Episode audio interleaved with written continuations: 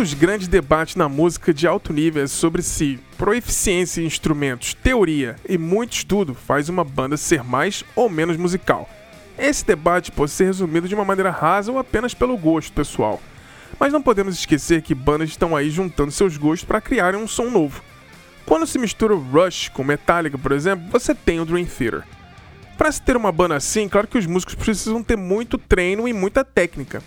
A ideia desse teatro dos sonhos começou na escola de música de Berkeley, em Boston, onde em algumas salas os estudantes estavam tocando música clássica, jazz e música erudita. Alguns amigos estavam brincando de tocar heavy metal e rock clássico. E foi assim que nasceu a maior banda de metal progressivo da história. A banda que ganhou fãs a cada disco e perdeu alguns pelo caminho. Muitos consideram ela chata, mas muita gente acha ela excelente. Provavelmente esse episódio será mais curto do que três músicas da banda, mas tirando a piada pronta, o Dream Theater tem uma jornada muito bonita e não poderíamos deixar de fazer esse especial agora que o baterista Mike Portnoy está de volta ao seu lar. Vem junto com a gente nessa jornada de imagens e palavras.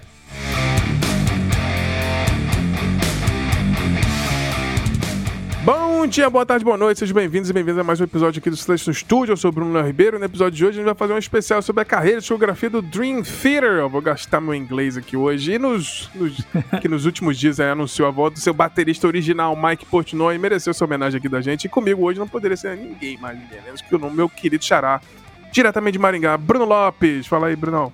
Ah, que alegria, né, Xará? Eu vou falar para você. A gente está num momento tão difícil do mundo, né? Conflitos, é. tudo meio estranho. Hoje aqui, 65 graus na sombra, mas Mike Portnoy voltou para né? refre... é, voltou refrescar a nossa a nossa vida, né? E Nada como um pãozinho circo de vez em quando pra gente. Ah, bom demais, né?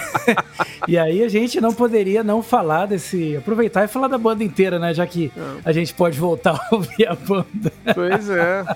Não, porque você fez um raio-x muito legal sobre o Six Degrees, né? Falando sobre todo o conceito do álbum, todo a mensagem por trás. Então, mas a gente nunca tinha feito. A gente já tinha pensado em fazer um um episódio similar, meio que dissecando o Scenes from the Memory, não, mas aí a gente que chegou, a volta do Portnoy falou assim, pode, vai ter que fazer do, do, da banda toda, né? É. Vamos, vamos escutar com carinho as coisas com o Mike Mandini, de novo, Sim. ter uma opinião mais formada aí, mas é, é legal, assim, eu acho que a volta dele foi bem legal, foi para mim, assim, para quem é fã da banda, para mim foi tão grande quanto é o Bruce Dixon voltar para Iron Maiden, assim, na Sim, época. não, exatamente, e o mais legal de tudo, né, Chara, você vê que quando acontece uma volta dessa, às vezes a banda tá mais feliz do que o cara, mas é. no caso ele tá muito, tá muito feliz, feliz, assim, né? né? Ele tá.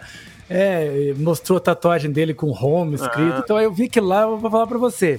Talvez eu tenha chorado ali no trabalho, uhum. falei que foi outra coisa, porque foi, uma, foi um negócio bem pesado. Pô, foi maneiro, foi, maneiro, foi maneiríssimo. Mas é isso aí. Mas a gente vai falar um pouquinho sobre a biografia da banda, assim, do decorrer da passagem de disco a disco, que a gente faz esses especiais que a gente fala sobre a discografia inteira, um pouquinho da biografia da formação da banda e a gente vai comentando essa timeline, essa jornada da banda aí, disco a disco. Então, a gente vai tentar aqui, já fiz essa piadinha na introdução, fazer, tentar fazer um episódio menor do que três músicas da banda. já, já seria uma, uma grande conquista. Já seria uma grande conquista, mas é isso aí. Muito bom, seja bem-vindo aqui então, Xará. Então é isso aí, gente. Se você chegou aqui pela primeira vez, tá, chegou aqui por curiosidade, deu um Google e apareceu esse episódio aí no Spotify no seu tocador de podcast favorito, apareceu nosso nominho, você deu play de curiosidade, seja muito bem-vindo. Se quiser conhecer um pouco mais do nosso trabalho, é só acessar o nosso site, o silencionostudio.com.br, dá uma explorada por lá. Já são mais de cinco anos aí a gente já tá no episódio 207, assim, então tem muita coisa pro passado. A gente fica muito focado nos episódios mais recentes, mas tem muita coisa do passado pra você ouvir. Tem de tudo, tem especial de Purple, Black Sabbath, Rush, etc e tal. E tem mais esse episódio aqui. Tem vários outros formatos que a gente também faz sobre cronologia da música, raio-x e por aí vai. Então, é, acompanha a gente nas redes sociais que tem tudo lá para você. Então a gente tá no Twitter e no Instagram, no arroba Silêncio Podcast. Mas é isso aí. Aguarde um pouquinho então que a gente volta para falar sobre essa banda que, né?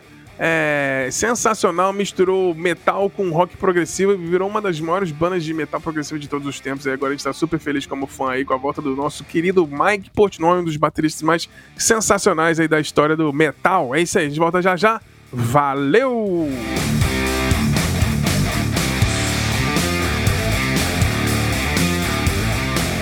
Então, Xará, vamos aqui então passar pela discografia da banda aqui. Então, o Dream Theater, vamos vamos brasileirar aqui, Dream Theater. É. eu já ouvi gente falando dry fit, tem uns negócios, né, muito... Nossa, Xará, a primeira vez que eu ouvi, o pessoal falou, eu acho que já falei isso alguma vez, vou falar de novo. É, me apresentaram assim, era no Amazing World, você vai chegar lá, né? Ah. Eles falaram, ó, escuta essa banda aqui, cara. Dream Teacher, os caras são professor de música tá? Eu falei, pô. Eu falei, faz sentido, né? Se você for ver, tá bom, mas não é Dream Professores Teacher. do sonho, né? É, pois é. Ai, o Brasil, né? Muito Brasil. bom. Então, é uma brasileira. Eu vou gastar o inglês aqui, vai lá. O Dream Theater foi formado em ah. Massachusetts. É, também é uma palavra muito difícil de falar. Massachusetts. Eles formaram então em Massachusetts em 85, lá quando o guitarrista John Petrucci, o baixista John Myung e o baterista Mike Portnoy decidiram formar uma banda enquanto estavam estudando lá na Berklee College of Music, que é um uma das maiores escolas de música do mundo, né? O Petrucci e o Myung já eram amigos de infância ali em Kings Park, Nova York, e acabaram conhecendo o Portnoy lá, que era de Long Beach, Nova York. Então todos os três são de Nova York, mas acabaram se conhecendo em Boston ali, no, no Berkeley e tal. E aí eles começaram a fazer cover de Rush, Iron Maiden, na sala de ensaios. Uhum. Então a galera tava fazendo, tipo, música clássica, jazz e não sei o que. Os caras estavam tocando Iron Maiden e Rush, né? A gente mudou totalmente, assim. E aí isso já meio que mostra o que, que seria a banda, né? Essa mistura do Rush com Iron Maiden, essa coisa. A gente gosta do Rush, que é mega progressivo, e o Iron Maiden, que é metal e tal. Sim, sim. E aí o Myung Petrucci e o Portnoy escolheram o nome Majesty para ser o nome dessa banda aí. Mas, de acordo com o documentário lá deles que eles fizeram The Score So Far, eles estavam esperando na fila de ingresso lá para um show do Rush.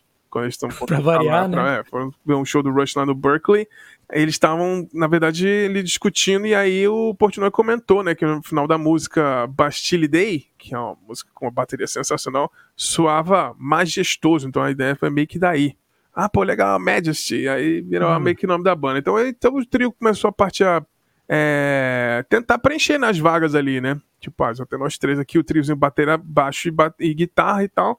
E aí o Petrucci chamou um amigo dele do high school, chamado Kevin Moore, que tava pra tocar teclado. O cara uhum. sensacional, né? Tocava teclado pra caramba. E depois que ele aceitou entrar na banda, o outro amigo dele lá, o Chris Collins, virou o vocalista principal depois que eles ouviram o cara tocando um cantando um cover de Queen of the Right do Queen's Reich, né? Era uma banda que tem esse, esse peso assim, de ser meio metal tradicional, mas tinha já essa pitada de progressivo, né? O Queen's Rush, né? É, já pegaram ali uma banda que realmente faz isso aí, né, Xará? Tanto é. que eles falam que o primeiro álbum, né, de metal, que tem essa, essa, essa ideia de, de ser um, um disco, conceitual. como eu gosto de dizer, né? Conceitual, é. né? Que é o que a gente falou dele também, é do Queen's Rush. Sim, o Operation Mind Crime e tal. Operation Mind Crime. É. Que é os bandas lá de Seattle, né? A gente pensa em banda de Seattle, só Nirvana, Alice in Chains, tem é. o Queen's Rush lá pra representar os metaleiros. Só o Queen's Rush, né? É, tem as bandas boas lá, o Heart é de lá, tem o Queen's Rush, tem o movimento todo do Riot Girl também, mas a, a, banda de metal talvez mais conhecida do, com certeza, seja o Queen's Sim. Rush e tal. Mas é durante esse período aí, a correria lá que o, o Portnoy, Petrucci Myung, então eles forçaram, eles meio que abandonaram o college, assim, porque eles queriam focar na música e falou: ah, acho que a gente não tá mais aprendendo tanto, assim, meio petulante, né? Tipo, ah, a escola é, não tá mais ensinando, a gente quer tocar, quer tocar. Mentalmente essa coisa, vamos estudar aqui, mas é. ah, vamos fazer a banda, vamos tocar, eu não quero largar a escola. Ah, e, o Kevin, chega. e o Kevin Moore acabou saindo da faculdade também, e eles focaram 100% na banda ali.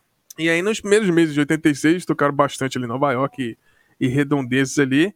E eles gravaram algumas demos, né? Que chama até The Majesty Demos. E aí eles fizeram mil cópias e tal, esgotou em seis meses. E foi bem. É, grande, assim, a, esse crescimento deles começando no bairro e expandindo, Sim. assim. Eles ficaram, acabaram ficando bem populares ali na cena do metal. E aí, no final de 86, é, o Chris Collins foi, acabou demitido, assim. Ele acabou frustrando o resto da banda, porque o cara, tipo, não segurava tanta banda, assim, durante as gravações e tal, e apresentações ao vivo e ele era meio, meio tosco no palco, assim, os caras não gostaram, demitiram ele. É, vai se tornar um padrão eh, do, da é, assim, as demissões, assim, tipo, ah, demite, tchau. É, eles não têm muito problema com isso, né, é, Se meio, demitir, a gente demite. É, meio igual aquele, tipo, é, você está demitido. É, o, o aprendiz. O aprendiz, né? Mas aí eles ficaram um ano tentando encontrar um substituto e acharam um camarada chamado Charlie Dominici, que era um cara bem mais velho e experiente que eles ali, acabou entrando e, e, fez bastante show com eles ali em Nova York. E eles começaram a ganhar uma exposição considerável. Assim. Então Charlie Dominici meio que entrou na banda. E aí a banda. É, e ele descobriu que tinha uma banda em Las Vegas também chamada Majesty. E aí eles, pô, uma ação legal lá, eles falaram, pô, tem que mudar o nome da banda aí e tal. E aí eles pensaram em vários nomes, como Magnus, M1 e Glasser, que durou até uma Nossa, semana. Glasser é, Glasser é, Glasser é muito ruim. ruim, né? Tipo, parece banda, de, sei lá, Glasser, Magnus, é, tipo, é, nome de picolé, né? É, Magnus, sei lá. Magnus. É uma empresa de, de, de arma, né? É, arma de tal. fogo, sei lá. Mas aí o pai do Mike Portnoy sugeriu pra eles Dream Theater, que era o nome de um teatro lá em Monte Rey, na Califórnia, que é aqui bem pertinho daqui da minha casa, fica 50 minutos daqui. Eu que moro aqui na Califórnia, Area, Monte Rey fica 50 minutinhos daqui e tem um teatro famoso lá que chama Dream Theater. E aí o pai dele, do Portnoy, sugeriu, a banda, pô, é isso aí, curtiu. E ficou. E o resto é história, né? E aí com esse nome eles ficaram escrevendo ma- ma- material novo e tal, e eles fazendo bastante show ali em Nova York. E, e aí acabou rolando, a, chamando a atenção do da Mechanic Records, que era uma divisão da MCA. E aí eles assinaram o primeiro contrato ali com a Mechanic em 23 de junho de 88 e começaram a gravar então seu álbum de estreia, que é o When Dream and Day Unite. Fala um pouquinho desse disco de estreia aí, Xará. Como é que foi esse negócio? Pois é, Xará, você vê que depois de tudo esse rolo aí, né, vocalista, vo- banda de ban- banda progressiva teoricamente não precisa muito de vocalista, né, mas uma hora ou outra o cara aparece, É, entre o cantar. intervalo instrumental, eu boto o cara pra cantar. É, o cara volta pra cantar. Mas aí, tanto que esse primeiro disco, né, Xará, o When Dream Day Unites, que é de 89, muitas pessoas às vezes nem lembram que ele existe, né? É, Depois a gente vai falar do Maze. Mas teve, né? E eu lembro que quando eu comecei a ouvir o, o Dream Theater, naquele clássico DVD lá do Japão, né? Uhum. Que eles tocam é, a Etsy que eles tocam até hoje. É. Eu- eu- todo mundo já achava que já fazia parte da banda, mas talvez não fazia ideia que não era do Amazing Words. né? Ah, sim, porque como é uma música instrumental, meio que é a música É. que todo mundo meio que curte, assim, né? Porque, tipo, ah, não tá cantando o Charlie Dominici, a gente gosta. Não, e assim, se você pegar essa, essa música em termos técnicos, apesar de ser o do primeiro disco deles, é, já mostrava Já que tá os caras eram lá, muito. tinham muito potencial, né? Já tá meio que tudo lá. Porque não é uma música simples e tal, É. então eles já traziam ali. Mas aí, né, do When Dream and Day United, que a gente tá falando aqui de 89, né, que a banda gravou o álbum ali na Ca- Cajun Victory Studios em Gladwine. Eu não, eu não tenho esse inglês do chará da, da Califórnia, tá, gente? Então vocês, vocês assim, respeitem aí, né, na Pensilvânia. Vamos brasileirar as coisas aqui. É, vamos lá. é, eles, eles levaram ali a, a, pra gravar as faixas ali em cerca mais ou menos uns 10 dias, mas o álbum inteiro foi, ficou pronto em 3 semanas, né? Que nos padrões do Dream Theater, se você for ver, é até relativamente rápido, É, né? bem rápido. Que depois eles começaram a, a querer polir um pouco mais, incrementar, enfim. É, e, e teve os dois primeiros singles promocionais, né? Status Seeker e Afterlife, né? Que teve remix e edição do single é, pra rádio, que foi feito pelo querido Terry Brown, que é um produtor aí de longa data do Rush, que aí, você vê, pelo menos eles já estavam trabalhando com um produtor de uma banda que eles eram muito Sim. fãs, né? Então já... É, rola muito, rolou muito isso no. Essas coisas de pegar o, o seu grande ídolo e tentar arrumar o mesmo som, né? E trazer o camarada, né? Igual o, o próprio Iron Maiden, assim, no primeiro disco eles não gostam muito da produção, mas no segundo já meteram lá o, o Martin Birch, que tinha produzido coisa pro Deep Purple, né? Que era o ídolo dos caras, né? Eles, pô, conseguiam. Eles ficaram no primeiro disco, eles ficaram com vergonha de pedir, né? Aí no segundo chamaram o cara e, porra, melhorou muito. O Killers é um absurdo, né? Né, a gente até já falou muito sobre isso, né, Xará, de, de produção, que às vezes só a banda em si não tem o resultado, não É. precisa desse cara aí Achar o som ali, né? achar o som dele. Aí, aí depois o disco tem a Etsy Jane que eu falei, né, É. que é The Medicine ao contrário, Aham. a música instrumental que eles tocam até hoje, né, e é bem bacana. Eu lembro que quando eu vi naquele DVD do Japão, o Portnoy tá tocando com aquele macacão ridículo, Aham. ele sobe e fica marcando no prato, né, É, é tanã. tipo um macacão de lutador de É, luta greco-romana, né? É, é- é uma coisa medonha, assim, mas. Parece na aquele, época, né? aquelas roupas daquele GIF, estão os três caras de colã fazendo dança É, um jazz, colan, assim. não, um colanzinho. não, é colanzinho é e o ele final dos levanta- anos 80 ali, né? Tipo, fechando o boteco dos anos 80. Pois é. E aí, mas eu lembro que foi, acho que uma das primeiras vezes que eu vi um batera ficar em pé mesmo e começar a fazer as coisas, né? Sim, É, é, meio. É, tipo, meio inspirado até no Lazuric, né? Sim, sim. tem Não, tanto que ele é muito fã de Metallica. É. né? É, e aí, como, como a gente disse, né, foi lançado em 89 e também não teve aquela, aquela repercussão que o pessoal, que eles mesmos esperavam, né? É, a gravadora mecânica acabou quebrando, né? A maioria das promessas financeiras. Quer dizer, já, já começaram a entender como é que são as coisas né, em contratos de banda. É. Tanto que eles ficaram restritos a tocar só na cidade de Nova York. Apesar deles amarem muito Nova York, é fora você ficar só ali. Ah, pois é. é. A turnê promocional teve só cinco shows, né? Ali na região mesmo. Uhum. O primeiro show foi no Sundance na Bayshore, Nova York. Abrindo para o trio clássico chamado Zebra. Zebra, né? É. Deve ser Zebra. É, aí depois do quarto show, né, o nosso querido Charlie Dominic foi convidado a se retirar da banda. Você está demitido. Das... Olha, felizmente, valeu por tudo aí, mas sua, sua voz é muito limitada. É. É, e aí a banda tava criando um vocal parecido com o Bruce Dixon, né? Ou o Jeff Tate. É. Aliás, seria muito bacana ver essa, o Jeff Tate cantando no Pois é. Né? É, eu acho que eles estavam Mas... tentando achar um, um amálgama dos dois, assim, né? Porque Sim. o Bruce Dixon é meio ópera e o George Tate é muito mais técnico, né? Eles estavam tentando achar um camarada ali no, no na, é. zona central entre os dois ali, que talvez combinaria mais do que eles estavam querendo fazer. Honestamente, eles não queriam nada, né, Xará? Porque brincadeira, você acha, se você achar é, esse cara, esse vai, cara vai lá. alguém, Não, né? eu quero um camarada que tenha a é. técnica do John, é, Geoff Tate tipo, e a presença do Bruce Dixon. Boa sorte aí, meu é, camarada. É, joga no, na, na IA, né? Ah, eu vou. tem, tem como emular essa voz aqui? É, o cara posta no LinkedIn, ó. Estou procurando, recrutando. É. Pô, não vai aparecer ninguém. Não, ou vai aparecer um monte de gente. Se vocês acharem, me avisa, porque a gente também quer. Quero.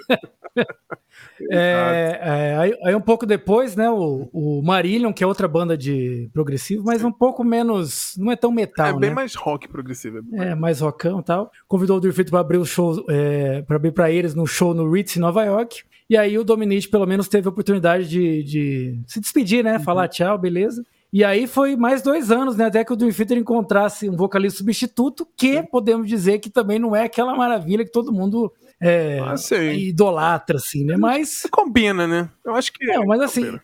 É aquilo, já ele acabou virando a voz do Dream Theater, é. né? E você vai falar melhor disso agora no Amazing World. Ah, sim. É, nos, nos, nos papos aqui a gente vai falar sobre esse. esse a, a, banda lançou, né, uns, uns Forbidden Tapes aí, né? Os últimos tempos aí, com umas demos da galera que fez teste, né? E você escuta as mesmas músicas com outros camaradas, hum, não tá bom, não.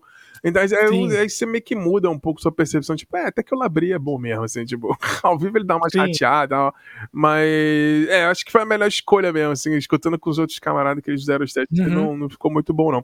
Então, assim, no, quando saiu o Charlie Dominici, então eles fizeram um teste com quase 200 camaradas, postaram o LinkedIn lá, bicho, ninguém apareceu, foi difícil.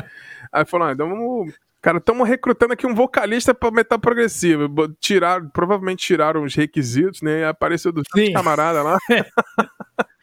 Incluindo o, o, John Art, que já foi até do Fates Warning, que vai, ainda vai ter mais conexões lá, mas no futuro o Kevin Moore toca no, no Fates uhum. Warning, etc. Tá com outra banda de metal progressivo bem legal. E aí no compilado eles, eles fizeram até um. Eles falei que eles fizeram esse é, Lost Not Forgotten Archives. Eles lançaram até pouco tempo, assim, esse Image and Word Demos e aí uhum. incluía gravações dos vocalistas, do John Hendricks, os Steve Stone e o Chris Clinton. E aí a história diz que o Dream Theater até chegou a contratar o Steve Stone aí como vocalista, fechou com o cara, mas aí teve um show tenebroso, ele foi demitido depois, ao vivo, caramba, segurar onda.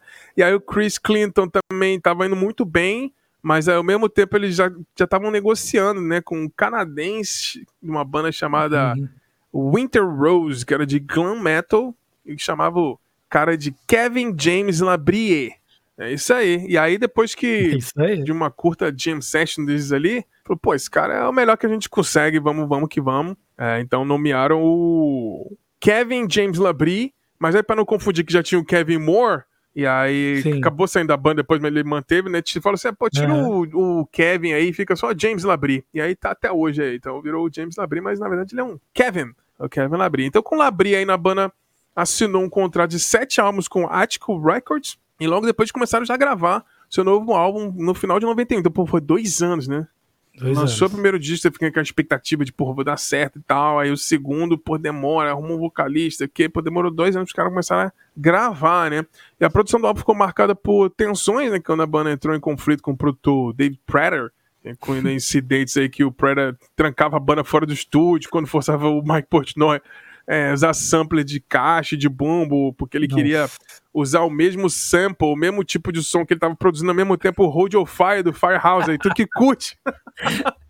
Rapaz, esse, esse disco é muito bom, mas eu fico pensando, acho que não ia combinar muito com o Dream Theater, é, não. tava pegando o, o, tipo, as caixas e o bumbo da bateria, é. tava querendo botar o mesmo som no Dream Theater, o Portnoy não tava curtindo, aí obrigava ele a gravar lá e tal, foi meio conflituoso e tal. Tu curte o Hold Your Fire? Hold Your Fire, não, eu gosto praticamente de tudo do Firehouse, uhum. né? Mas é que é aquela coisa, nesse contexto, principalmente o som que o Theater tava começando a fazer, não combina nem um pouco, né? Pois é. Produtor preguiçoso. É, pois é. Aí na pré-produção do disco ele já tinha uma música, até uma música chamada Change of Silicon, já tinha mais de 15 minutos, né? os caras se empolgando, né? Mas aí não é caber no disco que eles acabaram lançando depois, a gente vai chegar lá já já. Sim. Mas aí na promoção do, do disco, assim, a primeira música foi o videoclipe de Another Day, que eu adoro, é, mas não teve impacto comercial nenhum. Aí depois eles fizeram um clipe de Paul Meander, que teve uma repercussão absurda, que foi inclusive quando eu conheci a banda. Eu uhum. tava ali escutando. Na época MTV, eu morava em Brasília e não tinha MTV, né? Aberto. Aí só tinha TV a cabo. Só que aí TV a cabo, que era TVA na época, tinha MTV Latino. E MTV Latino tinha um programa chamado Headbangers. E aí. E era quase todo dia, de madrugadão, assim, meia-noite e tal. E eu botava as VHS pra gravar. Eu tinha 12, 13 uhum. anos. Nossa, isso é muito nostálgico. Muito, cara. pegava os VHS pra gravar, botava no Nossa. SLP pra poder gravar 6 horas. Ficava qualidade, não é. você ver direito os caras, mas beleza. O som zero grave, é. zero, assim. Mas é. tipo, mas tudo chato, mas cabia mais coisa, né? Vamos que vamos. E aí tocou o clipe de Paul Meander. Eu falei, caralho, essa introdução aí, tipo, meio melódica, que é uma coisa que eu dedilhar, de repente entra porra, pesadão. E de repente, mega progressivo. Eu tava bem nessa época começando a amar o Rush, assim, eu sempre achei interessante. E o vocalista com camisa do Napalm Death, eu achei então, é, bizarro. É, é, isso aí que é uma coisa que você fala, meu, o cara tá com a camisa do Napalm Death, o som não tem nada a ver com o Napalm Death. E aí eu, porra, que banda é essa, não sei o quê. E aí eu fui atrás, na Berlim Disco, lá em Brasília, que era um... um lá no Conic, famoso Conic, tinha essa, essa loja de CD lá e disco que era a única que trazia coisa importada, e foi quando eu consegui achar o Images and Words. Aí quando eu cheguei em casa, eu vou botar Paul Meander, né? Botei Paul Meander, a música tinha 7 minutos, o clipe tinha 3 é, minutos é, e meio. É, o clipe tinha 3. a música era toda cortada. Eu, caraca, é muito mais legal do que do clipe, não sei o quê. Então foi meio que. Esse foi meu ponto de entrada do Dream Theater. Foi bem no Images and Words, mesmo, nesse ciclo do Images and Words. Eu ali com 13 anos e tal, 12, 13 anos. E aí teve bastante rotação na MTV. Aí chegou até a tocar uma, no Fúria Metal também, em algum momento e tal. E depois eles tiveram um clipe do Take the Time também, que é uma ótima música. Muito boa. Que também é bem editado. Também, o clipe tem tipo 3 minutos, a música tem 7. é, e tem também, geral, uma trivia. Se você pegar ali o, o comecinho do, do Take the Time, depois que eles fazem né, a música inteira, e tem uma caidinha, depois tem uma volta. Sim. Que tem um arranjo ali do, do nosso querido John Petrucci que lembra muito a música Palpite. Uhum. Pode pegar ouvir aí, né? Fica aí essa. Fica aí essa é. informação. Não, mas, o, mas o Take the Time foi antes, então os caras do. É, então, é, o cara, copiou. O cara, o cara é fã de Dream Theater e falou: vou fazer um som é, parecido aqui no. É, você vê, virou su super pop, né? A pessoa vai ouvir aquilo e falar, ah, o Theater copiou. Não, né? Gringos imitando, é o contrário. O tá fazendo pop aí, bicho, ninguém sabe. Pois é, pois é. Mas, eu, mas é, foi mais ou menos assim, Xara. Eu também conheci mais ou menos nessa época. A primeira música que eu ouvi foi, foi o Paul Meander, mas eu não vi o clipe. Uhum. Só que o que me pegou foi a hora que o, que o Labri fala, não, What is falling? Uhum. E falei, meu pai do céu, que que é isso? Sim, que banda é essa, né, meu? E essa pausa, né? Fica. Uhum.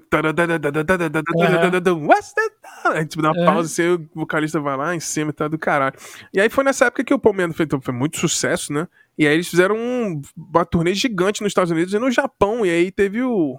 A, o IMZ hoje alcançou a certificação de ouro aí nos Estados Unidos e no, no, no, mundo. No Brasil só não foi porque provavelmente só eu comprei na época.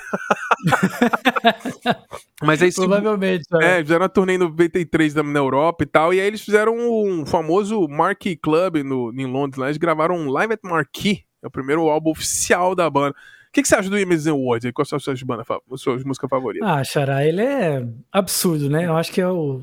É, é, o que a gente falou, né, Xará? A gente já falou algumas vezes sobre formações clássicas, e aí tem bandas que isso não funciona muito bem, né? porque a formação clássica do Dream Theater não é mais legal, né? Então, assim, a gente prefere muito mais o Labri do que o Dominic. Então, eu, eu acho que a gente pode considerar até que o Amazing Words é, vamos dizer assim, o primeiro disco de. Você vai ver o primeiro disco deles, ah, né? Também. É, eu, é, meio porque, que assim, ignoro. Eu nem perguntei muito o que a gente acha do primeiro disco que a gente passou batido. Não, eu não. Assim, é. É, muito pouco, é. não, não, me pega assim. Me, me incomoda assim. Tem umas, tem umas coisas progressivas ali deles querendo fazer coisa, coisa meio virtuosa, mas me soa meio glam metal, assim, meio. Sei lá, parece um Skid Row é. com Rush, assim. Não, não curto muito, não.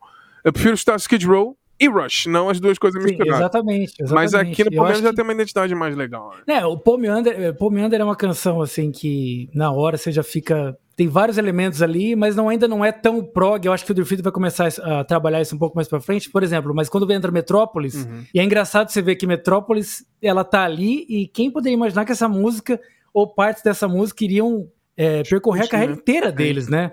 a gente vai falar depois, né, que tem a ver dos problemas do Mike Portnoy com álcool e tal. Uhum. Mas é, é, muito bacana isso, né?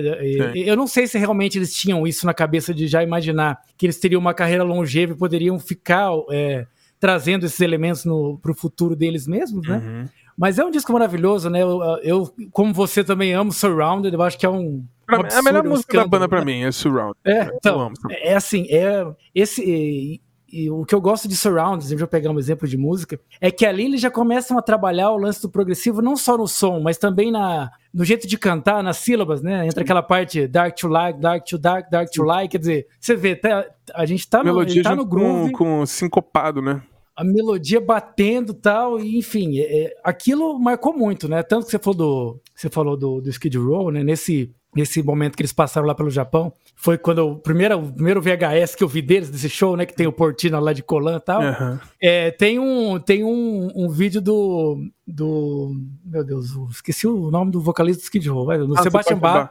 Do Sebastian Bach meio que cantando o, o comecinho, né? Give me something that I feel. Uhum. Aí ele mexe assim a, é. o lábio de um jeito engraçado. Então, quer dizer, o Dream Theater já, já o pessoal sabia quem era, né? Sim. Pelo menos ali o, a, os músicos em geral sabiam que era. E o Japão adora esse tipo de coisa, né? Então, hum. tanto que eles vieram sucesso lá. Mas eu acho que desse disco tem várias músicas bacanas, né? Tudo que o Kevin Moore também compôs ali, que eu acho Sim. que até hoje faz um pouco de falta, né? A gente vai falar depois da Wait for dele. Sleep, porra, adoro. É, não, Wait for Sleep, tal, é... Learn to Live mesmo, que tem um comecinho Sim. Enfim, é, é, é, obrigatório. O que, eu, o que eu acho que fica, tanto que o, o Dream Theater se preocupa muito com isso, eu acho que talvez eles queiram até remasterizar esse disco, porque ainda não é um som tão bacana quanto eles vão é, conseguir mais pra tem frente. Um né? reverbzão né? pairando em tudo, assim, que me incomoda um é. pouco a produção e tal. Tanto que eu, geralmente eu tento ouvir essas músicas da versão ao vivo, assim. Exatamente, você fala a mesma coisa, exatamente. Que parece que, sei lá, é um pouco meio plástico, não é um, um negócio muito bem resolvido. A bateria meio plastificada com reverb, assim, meio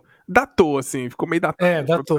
Só que é engraçado, porque tem discos dessa época que não são assim. Então eu acho que talvez é, eles, né, é, não tinham pega... encontrado ainda, não tinha grana também. Sim, né? disco de 92, pô, 92 a gente já, já tinha rolado Nevermind, né, do então. Nirvana então. e etc e tal, por aí vai, né. Até o próprio Arise do Sepultura tem Sim. um pouco. É porque acho que o metal ainda tava um pouco atrasado, porque o Arise também paira esse reverbzão, assim, meio, meio estranho, assim. Exatamente. Tatou um pouco. Mas eu amo, assim, pra mim é, é clássico absoluto, nota 10, do começo ao fim, não tem é. nada que eu pulo, assim. Assim, hoje... É, eu acho que ali tem já, tem os elementos, né, Xará? Né? Tudo que eles, que eles vão querer usar. É, sim. Hoje eu não escuto tanto porque eu gostei tanto que eu acho que eu não preciso mais, sabe? Mas assim, se botar Surrounded, uh, Wait for Sleep e Learn to Live, essas três eu não consigo ouvir. O resto da, do, das músicas eu meio que cansei. Mas adoro. É que, por exemplo, Under a Glass Moon mesmo, quando eu comecei a tocar bateria, eu já quis fazer aquilo, né? ah, sim. É, tá, Under a Glass Moon era o sonho dos guitarristas, né? Tipo, fazer aquele solo era impossível. Nossa, é velho. É. Realmente. Mas... O Petrucci já, já, O Petrucci ainda não era bodybuilder nessa época. É, tipo, né? que agora o cara virou praticamente um integrante do ZZ Top com é. a academia própria. Com a academia, né? Tipo, com é. risco de caminhoneiro, muito bom. Meu, ele vai segurar a guitarra, ele segura no bíceps, é um cara gigante, ó. E é o único da banda, né, que foi pra esse lado meio de marrom, porque o resto dos caras não liga muito pra isso, não. É, mas, Mas é enfim. Esse eu lembro que aí depois, 94, aí, quando saiu o, o próximo disco, que é o Awake 94, foi assim também. Quando lançou, fui lá e comprei logo de cara. Conta aí pra gente como é que foi essa história do Awake de 94. É. O Awake, antes de eu falar das músicas, eu vou falar assim, para mim o Awake tem uma das melhores intros de bateria de todos os tempos, né? Que aquilo para mim começando a tocar bateria, eu falei, meu, eu queria tocar isso aqui, só que eu preciso de timbales, preciso de um monte de coisa que eu não tinha, né? Novo, Mas, depois a, a, levada ainda é de boa. É. Mas aquilo lá é muito icônico. Né? Mas beleza, depois que eles saíram então do Maze Awards, que um clássico, né? Um disco que é, ajudou muito eles, né, a ficar mais conhecidos, né? depois daquele começo meio tempestoso com busca de vocalistas e uhum. tal. Eles já começaram então a, a, gravar mais ou menos lá em maio de 94 no One One on One Studios, né, em North Hollywood, Los Angeles, produzido pelo nosso querido John Purdle e o Dwayne Barron, produtores conhecidos pelo No More Tears do nosso querido Ozzy Osbourne. É, maravilhoso, amo. Maravilhoso. É o terceiro álbum deles, então, 4 de outubro de 1994. Pouco antes do álbum ser mixado, o Kevin Moore anunciou o resto da banda que ele deixaria o Dream Theater uhum. para se concentrar em seus próprios interesses musicais. É. Musicais, até falhou a voz aqui. É, você vê, é complicado, né, Xará? Os caras acabaram de fazer um disco foda, uhum. e aí eles vão pro, pro disco que vai dar uma estabilizada, né? O pessoal mais, mais confiante, todo mundo mais unido, com mais experiência em estúdio, o cara vai lá e já fala que vai sair. Sim. E é, isso eu acho sempre muito difícil, principalmente no começo da banda, né? Porque ele também não queria mais fazer turnê e, e o estilo é. do músico do Infitter, então assim, o cara já tava meio saco cheio, né? Sim.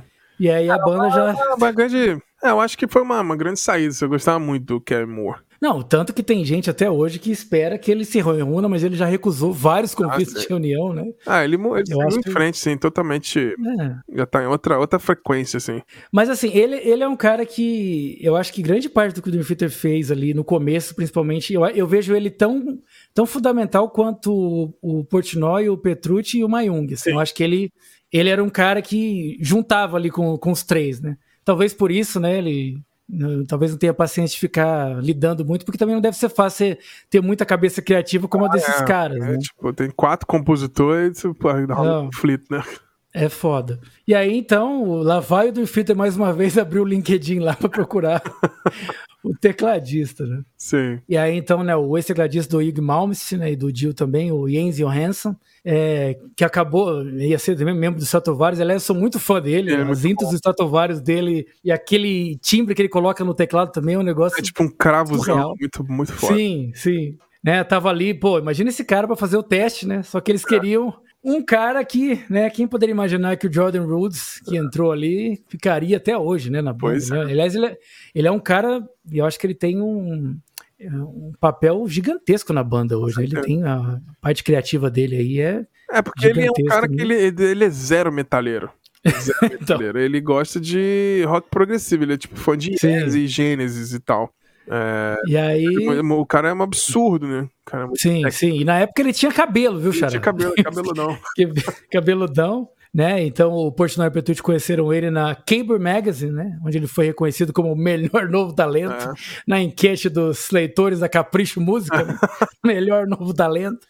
E aí, talento e melhor combina com o Defeater, né? Sim. Aí eles convidaram ele para fazer um show experimental com a banda no Concrete Foundations Forum em Burbank, na Califórnia. Sim. É, e mesmo que o show tenha sido um sucesso, né, e o, e o Jordan ele tenha sido convidado para já ser o, o, tecladista, né, ele ainda optou por fazer uma turnê com The Dixie Drags, uhum. né, em vez de, em vez que isso concedeu mais, é, na verdade ele pensou assim, né, eu ainda quero cuidar da minha vida, não quero ficar preso ainda alguma é. coisa. Quer dizer, além de tudo, o filho teve que ouvir um não, né? É, porque, tipo assim, ah, vou chegar pra ficar, tipo, é. tipo, hired gunner, tocar as linhas de teclado de outro camarada, né?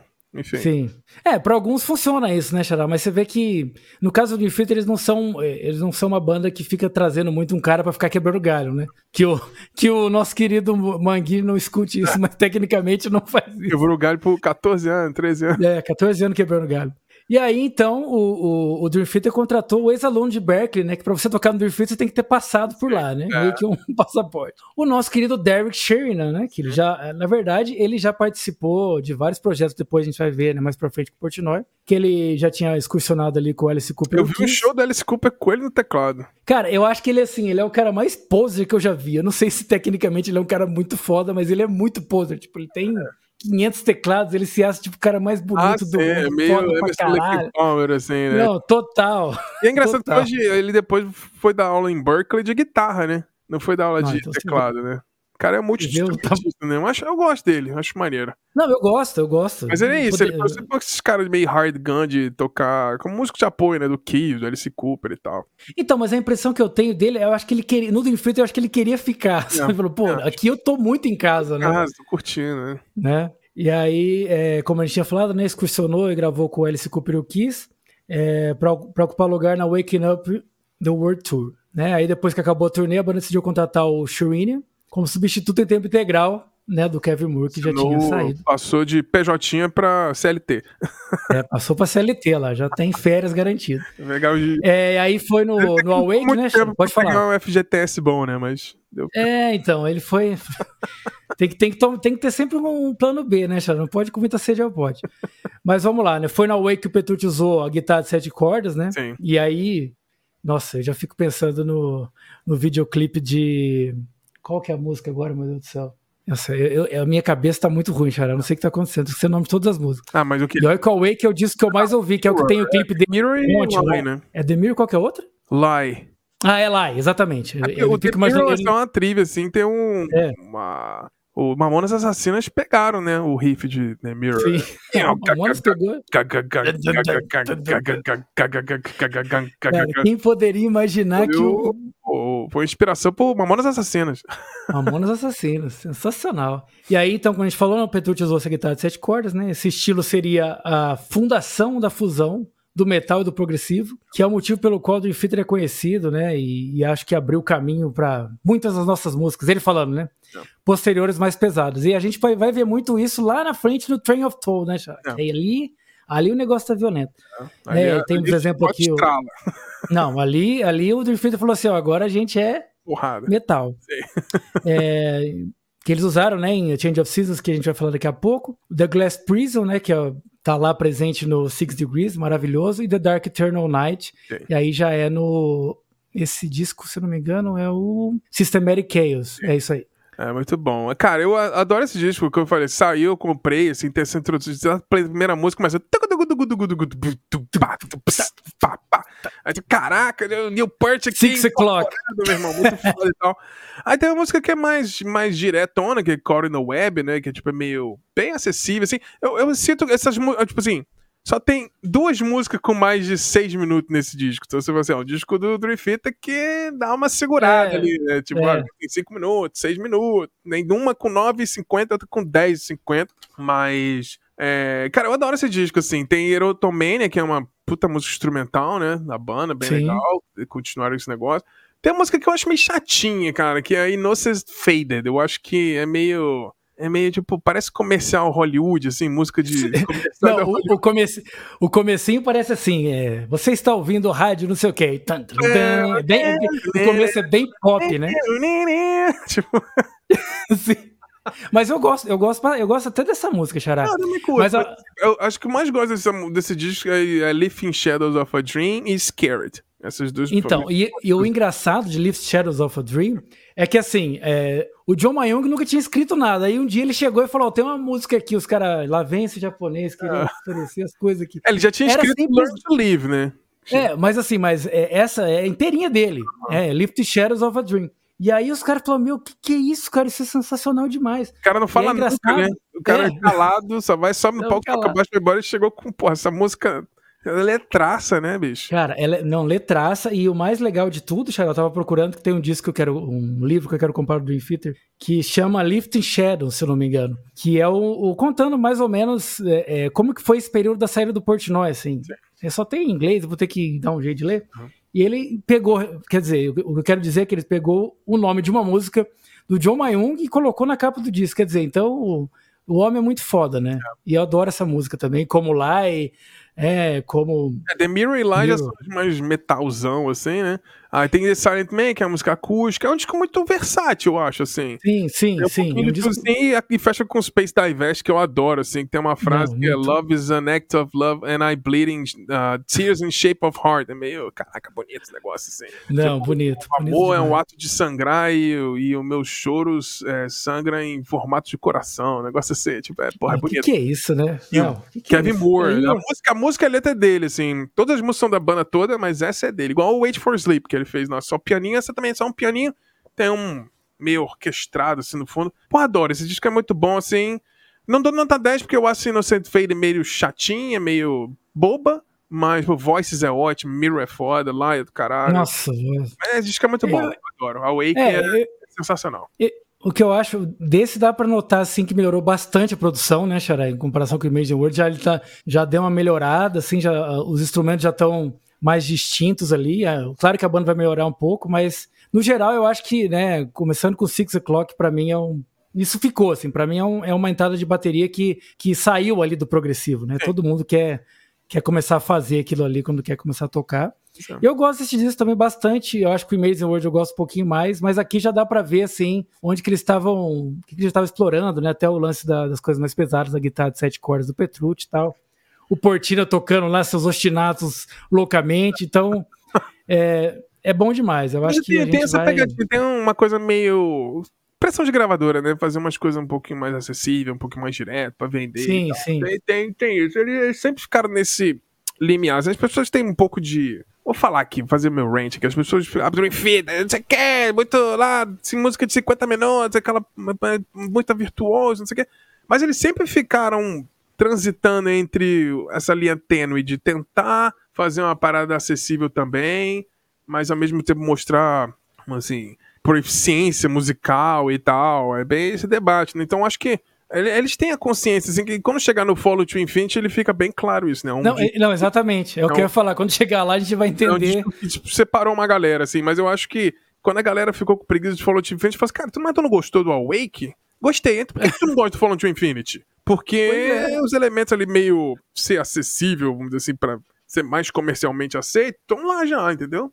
O MSZ hoje é muito mais fora da curva, assim, do que o Awake. O Awake já é muito mais pé no chão. Não, e, o, o, se você for ver também, Geraldo, o ele não é uma banda que eles é, decidiram ser fodas. Assim, ah, não, vamos ser muito fodas. Não, eles são assim, né? Eles não estão criando uma roupagem de banda extremamente técnica, como tem várias bandas que querem fazer isso, mas tem musicalidade ali. Acho que esse que é o ponto. Não, quando chegou você ali no 94, ter... já tinha nove anos de tocando junto. É, então, e assim, eu, eu, vejo eu vejo o virtuosismo dele, deles com musicalidade, que eu acho que é isso que as pessoas têm, têm dificuldade de entender. Porque dá pra você ser virtuoso, mas pode ser chato. É, é só nota em cima de nota. Ah, eu... Até o Dream Theater vai ter momentos disso, claro. É.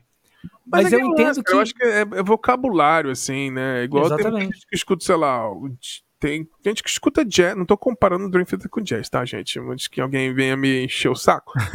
Mas o jazz também é meio vocabulário, assim, você aquele caos que tá rolando ali, cada um tocando uma parada e rolando um solo de trompete foda e tal.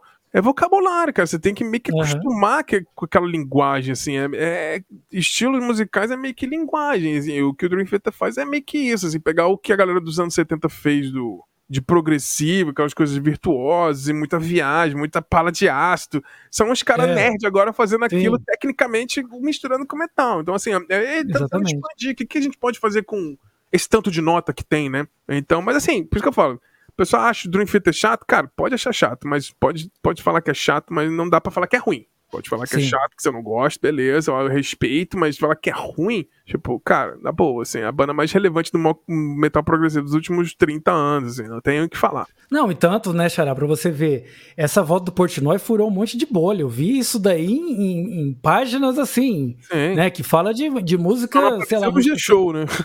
É, não apareceu no Choquei no G-Show, de resto apareceu é. em tudo. Então, assim, é, é, é, uma, é, é uma banda que as pessoas olham e esperam e se inspiram, né? Não, não, chegou alguém assim ainda e meio que pegou o lugar deles nesse ponto de relevância. Não. Principalmente depois do Rush, né? Depois das bandas que eles mesmos são fãs. Sim. Então eu acho que é, é bem isso que você falou, Xará. É, gostar ou não é de cada um. Agora, você simplesmente negar uma coisa porque você não gosta, aí já é. É. Já é querer ser chato. Mesmo. Chato mesmo. Chato é você. Vai, ah, você é chato. É, você que é chato. É.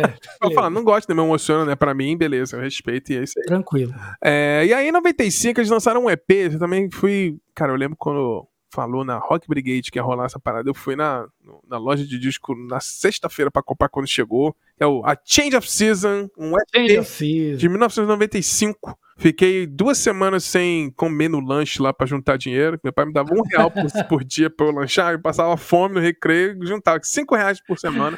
E comprei o A Change of Season EP lá. Então aí já tava com um novo integrante, né? Oficialmente.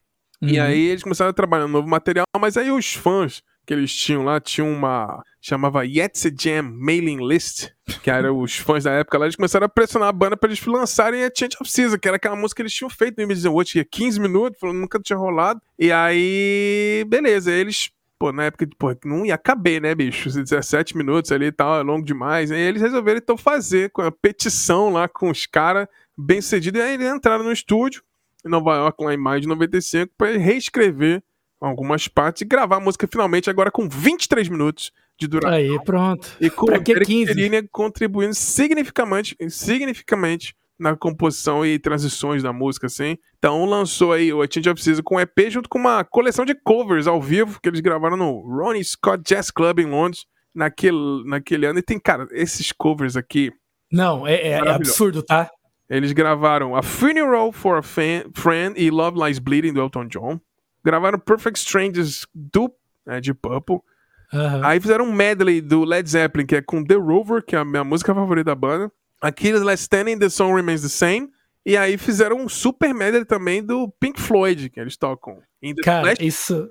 E aí, não, não, o, não é um super medley do Pink Floyd, mas tem uh -huh. um super medley com várias bandas diferentes. Então eles tocam In The Flash do Pink Floyd, o Carry On Wayward Song do Kansas. Nossa, esse daí. Bohemian Rhapsody do Queen, Love Touch Squeezing do Journey, Cruising Control do Dixie Drags. Que aí, ó, já, esse aqui ah. uma, uma indireta pro, pro Jordan Rudez.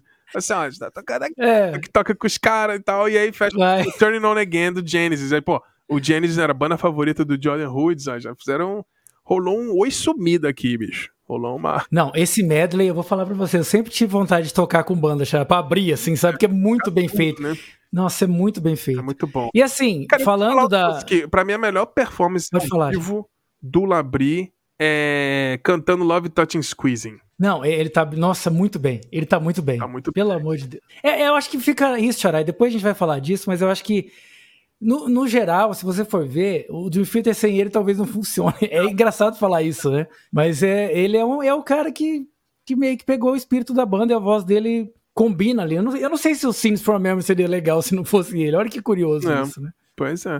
Mas falando Cara, do, do EP, Xará... A música Change of Seasons é uma música que o Portnoy escreveu, né? Pra mãe dele, que ele perdeu, né? E aí é a passagem de um ano desse luto, né? A mudança de... E, e assim, e, e, essa música, ela tem vários trechos, assim, que são... Funcionariam... Eu fico pensando, se o Dream Theater vendesse isso pra qualquer trecho dessa, dessa, dessa música pra bandas que estão começando, os caras fazer sucesso, porque é foda. é foda. É meio que pegar muita coisa deles junto numa coisa só, e tem tantos elementos, tantas transições, assim, que são... Eu adoro essa música. É, Essa é... São sete músicas em uma, né? É. é meio igual o 2112, assim, do Rush que é uma música de 23 minutos, que é dividida em várias tem partes e tal. Então, tipo, é uma música de 23 minutos, é, mas é, é de parte diferente, né?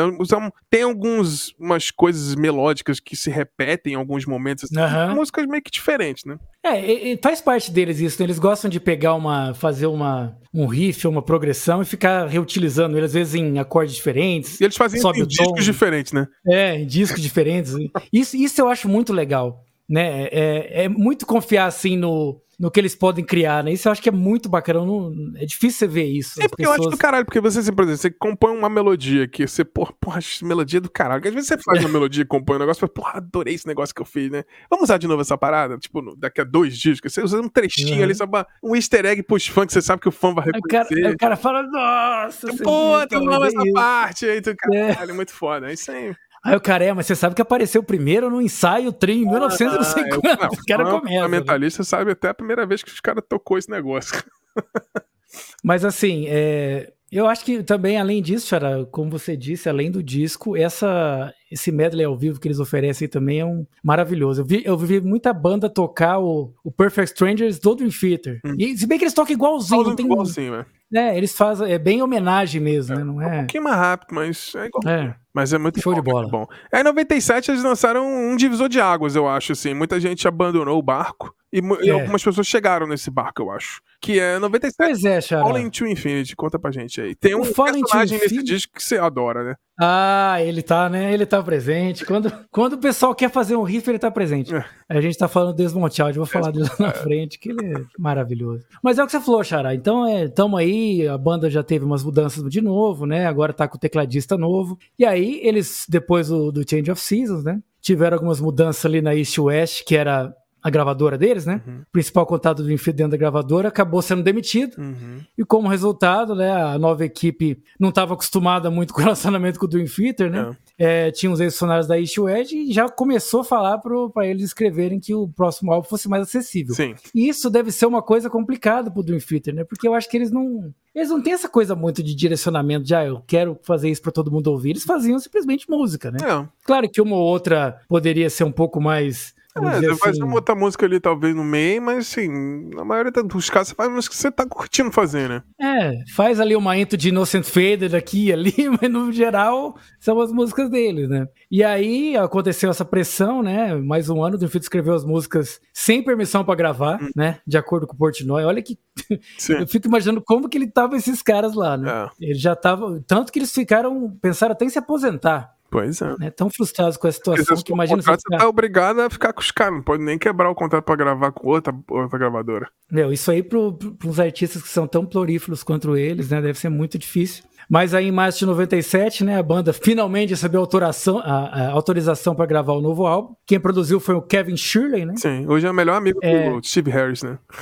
melhor amigo de Steve Harris. é...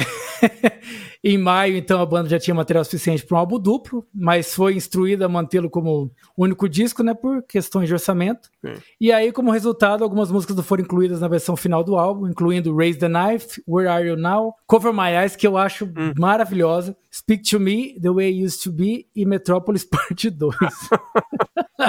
Ai, meu Deus. É. O último dos quais foi posteriormente estendido em seu próprio álbum, graças a Deus. Ah. É, o restante foi, foi incluído no CD de Fan Club de 99 chamado Cleaning Out the Closet. Ah. Essa Cover My Eyes é uma música assim. É maneiro. Palavras. Acho que... Mano, eu adoro essa música. Gosto muito da bateria dela, pra variar. É, o melhor amigo do Steve Harris fez alterações significativas em algumas das coisas que restaram no álbum, né? Mas notavelmente ele fez parte de Burning My Soul, ah. transformou no que se tornaria Hell's Kitchen, Sim. que é uma, é uma passagem que eles tocam até hoje também. Uhum.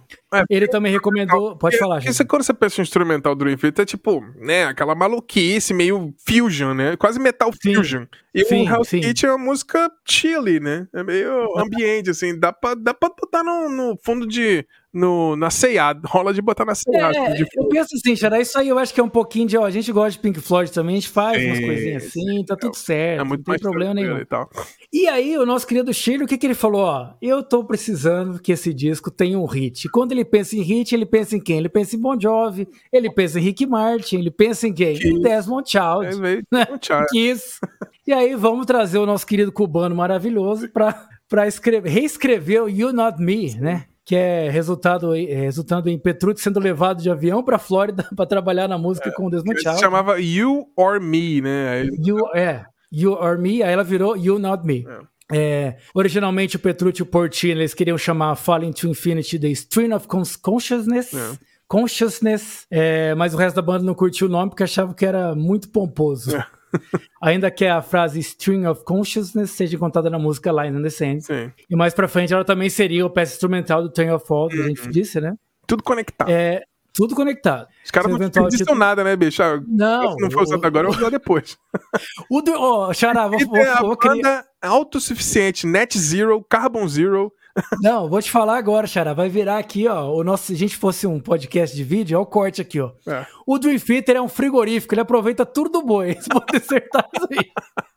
Você pode ter certeza, eles aproveitam de Aproveita tudo. Tanto tudo, que... ele, tipo, recicla as coisas tudo. Recicla as coisas tudo. Não, não perde.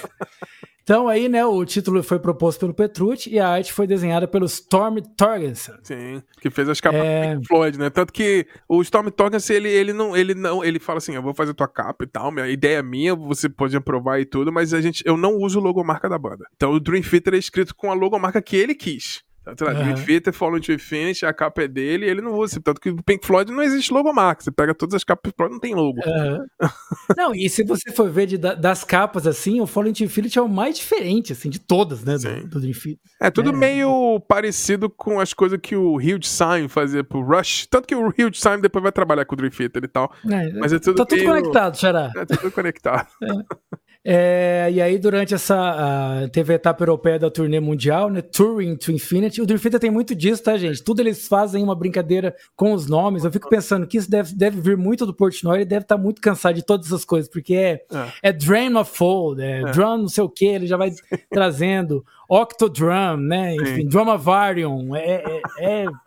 Mas é mesmo. Ele, tipo, você, é, o Marcião e ele seriam melhores amigos. Ah, nossa. E o Gui, nossa, né? Imagina o Portnoy, o Gui, você e o Márcio no, no nosso nosso grupo lá, passar o dia inteiro Nossa, fazendo trocadilho. O dia inteiro. Aí o Defeat ia ficar mais uns 5 anos sem lançar disco, só de trocadilho. É, então, na etapa mundial do Touring into Infinity, né, os dois shows foram gravados para o álbum ao vivo, intitulado Once in a Lifetime, na França e na Holanda. O álbum foi lançado na mesma época. É, que o vídeo Five Years in a Lifetime, que cobriu os anos desde a saída do Kevin Moore até a turnê promocional é. do Fallen to Infinity, que tem muita música boa, viu, Xará? Porra, eu adoro esse disco. Eu não vou te falar, não tem, eu não pulo nada nesse disco aqui, não. Eu gosto de tudo. Peruvian Skies, é pesadíssimo, Nossa. sobre abuso infantil. É, you Not Me, que é com Desmond Child, eu adoro a bateria dessa música. É uma música bem mais acessível e tal. Mas Take Away My Pain, eu lembro que eu descia com violão com a galera ficar tocando essa música debaixo do bloco lá em Brasília. É, Burning My Soul, pesadona. Hell's Kitchen, meio Pink Floyd. Halloween, porra, bonitaça. Ana Lee, que muda a produção, a bateria é sequinha, né? E tudo. Eu adoro essa música também. E Try of Tears no final, John Mayung também, monstro. Eu amo essa música. 13 minutos e parece que tem 3 minutos. Adoro. Então, Xará, eu lembro muito dessa. o Fallen Infinity ele foi um disco que teve uma pretensão tão pop em alguns momentos oh. que eu lembro que tem uma entrevista deles falando. Como é que foi? Qual foi a música agora? É... De Hollow Years, exatamente, que o Portino falou assim: Meu, vamos fazer o clipe daquela porra lá. Trouxeram. Ninguém perguntou se a gente queria aquele ator, o cara chegou lá e não cumprimentou ninguém, tipo, não se conectou com a música. E se você pegar, se você ouvir só Hollow Years. Sim Aquilo, assim, eu acho maravilhosa a música. Sim. Tanto ela quanto, né, Take Away My Pain, Por Even Sky, é um absurdo. Mas Hollow Reeds é uma, é uma coisa muito diferente do Dream Theater. Se a pessoa ouvir só aquilo, e depois ela, sei lá, cair de paraquedas em alguma música do Amazing World ou do Awake, e fala, peraí, é, cadê aquela banda? Tudo bem, se eu ouvir Silent Man, até vai. Né? Hollow Years, assim, dá na mão da Miley Cyrus, bicho, e lançar. Nossa, vai embora. Não, e assim, é um arranjo super bonito, mas eu lembro que. Porque aquele vídeo eles fizeram para realmente Sim. promover e quase ninguém viu. Foi uma coisa assim muito. É, e aí fica aquela coisa, né, Xará? Às vezes você tem que fazer o que você tá proposto a fazer, né? Hum. Tanto que o Fallen Infinite tem muito disso. Mas eu não acho que seja o, o, o que a banda, o que o Dream Theater tem, né, como propósito de banda. Apesar de ter uma da, das músicas melhores da carreira, eu adoro muitas aqui, né? É. Eu lembro do show que eu fui é, em São Paulo, a hora que ele fala It's raining on the street, ao invés de falar oh, The New York City, ele fala São Paulo e todo mundo chora. Ah, caralho. Ai, meu Deus, Labri, você é maravilhoso. te amo. Então, assim, não, te amo, tá tudo certo. Mas, assim, é, eu acho que é um disco fundamental, Sim. né? Até para mostrar que. Até pro, pro próprio Desmond Child, né? Porque não deve ser fácil você ser chamado assim às pressas, você fazer um disco numa banda que tão peculiar como o Dream Theater, né? Você tem que readaptar a letra. E, e a música You Know Me, apesar de ter sido teoricamente feita para ser um pouco mais cat, é uma ótima música. Sim, né? o refrão é muito cat, assim, chicletão. Não, muito foda. É, mas eu. Só assim, mas... Tem a participação do Doug Pinnick, do King X em Lines in the Sand, né? Que ele canta. Line, nossa, Lines in the Sand é sensacional. Meu é muito bom. Mas é, assim, eu gosto desse disco assim, gosto real. Eu gosto, real. eu gosto. Eu acho que quando acabar esse episódio eu vou ouvir mais esse disco. Eu, é. eu tenho muito carinho por ele. É esse, porra, você tem vinilzão aqui, pô, maior carinho, cuido com o maior cuidado. mas você falando do, do, do Once in a Lifetime, cara, tem uma curiosidade que quando saiu esse disco ao vivo, você, cara, essa foi a época que eu era mais fã do Infinity, assim, tipo. Uhum. 94 até 99, assim. Foi quando eu fui muito fã de Dream Theater, até 2000. Lançou esse Once in a Lifetime ao vivo, duplo, e, pô, teve a tiragem brasileira, então era, tipo, mais fácil de comprar. Fui felizão comprar lá, fui na uhum. loja, comprei, cheguei em casa, ouvi o primeiro CD, pô, tocou tudo, pô, caralho, muito foda, cara, não sei o que. Chegou no segundo day play, tocou direto a música 7. Eu, peraí, cadê a música 1 aqui? Cadê a música 1 e tal? Não tinha música 1, bicho.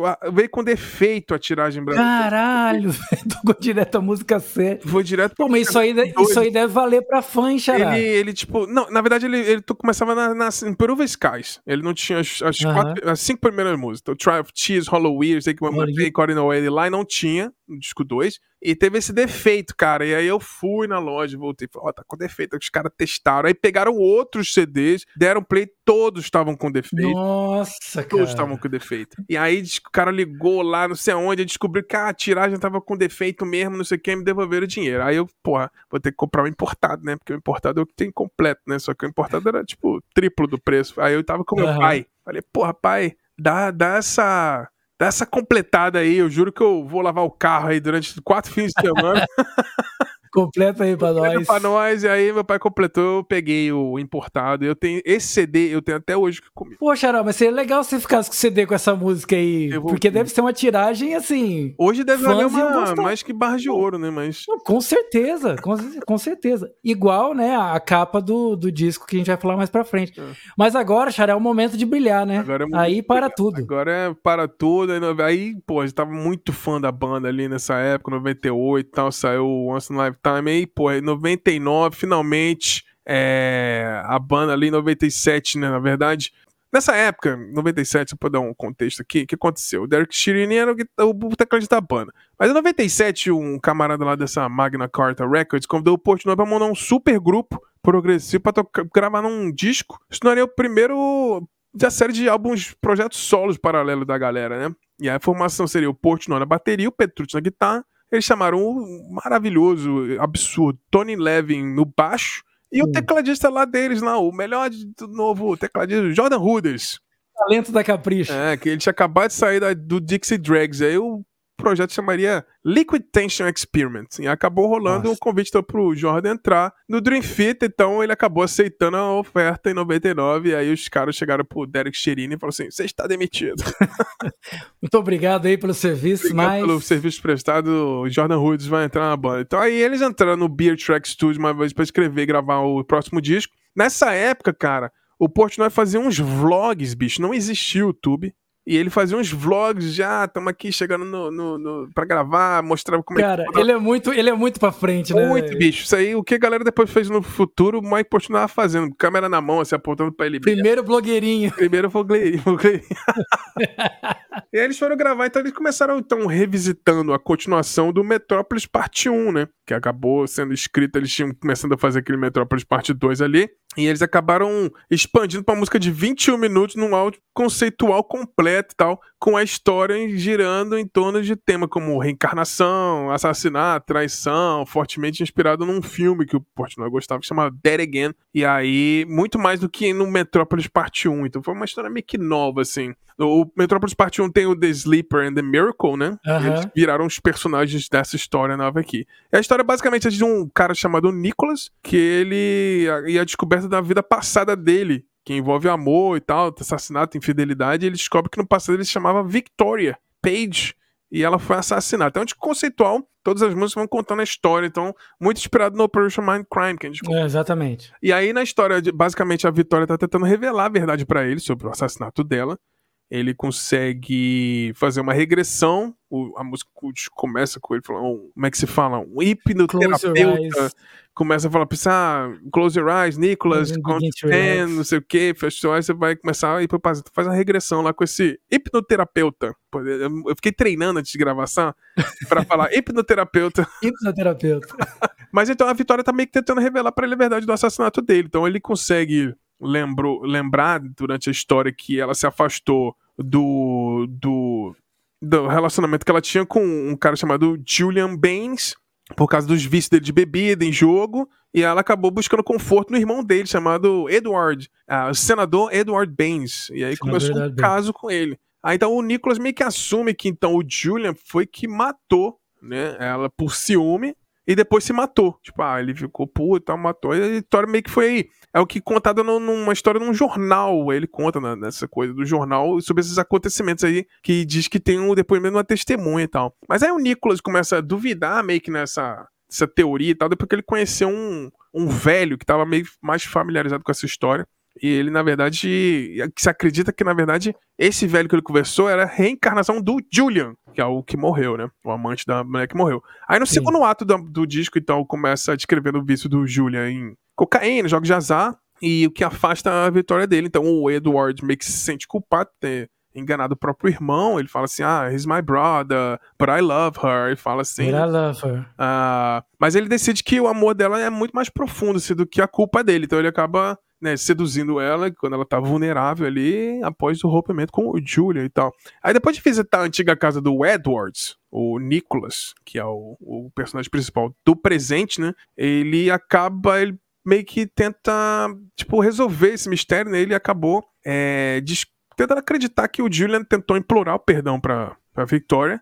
E aí, quando ela rejeitou ele, ele matou ela. Mas aí o Nicholas acredita que o que aconteceu é. Ele se despede da Vitória, o Hypno, ele fica com isso na cabeça, né? Tipo, ah, então resolvi o, o problema. Ele se despede do hipnoterapeuta, encerra a sessão nesse ponto. E apesar desses apelos das memórias aí da Vitória. Então a narrativa meio que corta ali pra perspectiva uhum. do Edwards. E aí revela que ele desejava que o romance dela com a Vitória fosse muito mais do que só um casinho. E aí, quando a Vitória começa a se reconciliar com o Julian, na verdade, ele confronta os dois, mata os dois, e depois ele encena tudo e ele vira testemunha dessa matéria do jornal. para parecer que matou o irmão, matou a mulher, e ah, o meu irmão se matou ela, matou e se matou e tal. Sim. E aí esse flashback inclui, então, o Eduardo dizendo que pra Vitória, né? Abrir os olhos, né? Open your eyes, Victoria, e mata ela. E aí tem uma parte final lá, que é uma instrumental rolando solta, você rola uma briga, tiroteio, porra toda e tal na música. É. E aí depois no final o, o hipnoterapeuta, né, ele acaba falando pro Nicholas a mesma coisa, open your eyes, Nicholas. E aí, aí quando termina a sessão toda, ele volta, o Nicholas chega em casa e tal, e o hipnoterapeuta meio que segue ele. A gente não sabe isso, né? Mas aí o que acontece é, o Nicholas ele, ele chega em casa, liga a televisão, aí bota um disco para tocar. E aí, coloca um uísque lá. É, coloca um uísquezinho e tal. Você escuta aquele som, e aí de repente você escuta a mesma voz, que é o cara falando, Open your eyes, Nicholas. Aí, tipo, rola aquele do disco de é, vinil, assim, tipo, da agulha. camarada. Então, na verdade, o plot twist é que o hipnoterapeuta é a reencarnação do Edwards. E aí ele mata o Nicholas para completar o ciclo mais uma vez. É meio. Cara, é Coisa doida demais. É uma história simples e tal, mas é muito bacana, é. assim, a, a música, as músicas contando, as coisas. Tem essa coisa do home, que é falando sobre jogos e vícios em bebidas sim. e, e aposta, tipo, tem uma coisa meio salum, assim, meio tipo cabaré. Sim, sim, sim. Mas cada música tem um sentimento e tal. E, pô, é sensacional. E logo depois teve o Live Scenes from New York, né? Que aí teve aquela polêmica da. Cara, eles lançar esse disco, gente, presta atenção, no dia 11 de setembro de 2001. E aí a capa era as duas torres, o World Trade Center pegando fogo. Pegando fogo. E aí, bicho, aconteceu o que aconteceu. e eles Cara, tiveram que mudar a capa da porra do álbum. Saíram para pegar, né, os que estavam as tiragens. Saiu correndo, olha a merda, bicho, departamento de vai dar merda, saiu correndo atrás. Nossa. Não, mas assim, qual que é a chance disso acontecer no mesmo dia, né? Ah, Meu, é. Um dia, né, bicho? Muito surreal. Muito surreal mesmo. Tanto que quem tem esses discos hoje não vende por nada, é, né? É, é absurdo, né? Mas é isso, cara. Esse aqui é meu favorito da banda, assim. Eu, eu, eu toco a música 1, eu vou até o final. Uhum. Não consigo escutar músicas separadas, tem que escutar na ordem e tal. E é maravilhoso, assim. Perfeito pra mim. Esse aqui é a nota 10 Plus, é o melhor disco da banda, uma obra de arte dos caras. E, e tipo, pra mim tá no ápice assim, de música desconceitual no nível não comparando, mas está no mesmo panteão para mim do The Who com, com o Pink Floyd, com o Operation Mindcrime, esses discos uhum. conceituais, assim. Esse é fundamental, maravilhoso, eu adoro. Esse aqui, esse foi o disco que eu tenho mais, mais que tenho na vida, de longe, sim. Com certeza. Não, esse, esse disco. Esse disco é um escândalo, né, Xará? Não tem como. Eu acho que a, até a, o jeito dele começar, né? Começa com aquela contagem regressiva, a gente já fica meio que esperando o que, que vai ser, e entra aquelas, aqueles vocais, né? Uhum. E aí começa aquele violão, meu Deus, que timbre de violão que é aquele. Né? Aí o Labrin, Safe in the Light that surrounds. Aqui, aquilo eu acho que marca um momento de Sim. vida, né? Aqui, isso é, é, uma marcação de momento de vida. Você fala, meu, o que que tá acontecendo, né, aqui? E é, e é exatamente o que você disse, Charel. Tem essa, essa forma de ouvir. É, é difícil você falar, ah, quero ouvir só Home. É. Eu quero ouvir só The Spirit Carries On. Olha, meu Deus, The Spirit Carries On. Fora. assim, é, é, é, muito, é muito fora do, do padrão. Eles chegaram assim no. E, e, e relativamente rápido, né, Chara? Tava ali, sei lá, no, tinha passado quatro, cinco discos e ele já vem com, com essa história, né? É. Falando, pegando um pouco do, do que o Operation Mindcrime já tinha começado a fazer, mas é, from Memory, parte 2, fazendo conexões lá com o Metrópolis, né? A banda já começa a ter, a gente vai começar a ter a, o suíte do Portnoy que, uhum. que tem a ver com o lance do alcoolismo, né? Com os 12 passos, a gente Sim. vai falar disso depois, né? Que é uma coisa que ele realmente enfrentou. É, e, e, que bacana, né? Isso entra também naquilo que a gente fala, né, Xará? Como o artista, todo artista ele tem algum tipo de luta, algum tipo de coisa que ele tem que enfrentar, e que bom que ele canaliza isso pra música, né? Sim. E quando você fala lá no começo do Change of Seasons, quando os fãs estão lá pedindo para eles lançarem a música, quer dizer, o Dream Theater, a gente vai ver mais pra frente, ele é uma banda que os fãs eles têm muita presença em fórum, né? Os caras, meu, se sentem donos da banda mais que qualquer outra banda. E aí, talvez, provavelmente, quando começou essa coisa dos fãs pedirem muitas coisas, né, para eles fazerem e tal, quando a gente vai falar lá lá na frente do Octavário, tem uma música que chama Never Enough, que o Portnoy escreveu para os fãs, que é realmente, meu, tudo que eu faço não é o bastante ainda para vocês, cara, né? Eu, eu, eu, posso derramar o, o no chão, eu fa, eu, sangue no chão, eu faço, né? Eu, eu negligencio minhas, meus filhos e minha família, tudo para que vocês se sintam bem e não é o bastante, né? Então, talvez isso também impacte lá na frente quando ele queira dar uma parada, né? Uhum. Mas só para dizer que é, tudo isso que, que o Dream Theater faz, eles fazem para os fãs, né? É. E, e, isso é. Isso talvez desencadeie todos esses problemas pessoais que eles possam acabar tendo, né? Uhum. Portnoy com alcoolismo e tal, enfim. Mas só para dizer isso, né? Que o, o Sims for Memory, além de toda essa beleza teatral, de trazer esse conceito, de trazer personagens, eles também é, mostram que as conexões de música que eles começaram a criar, eles vão aparecendo mais lá na frente.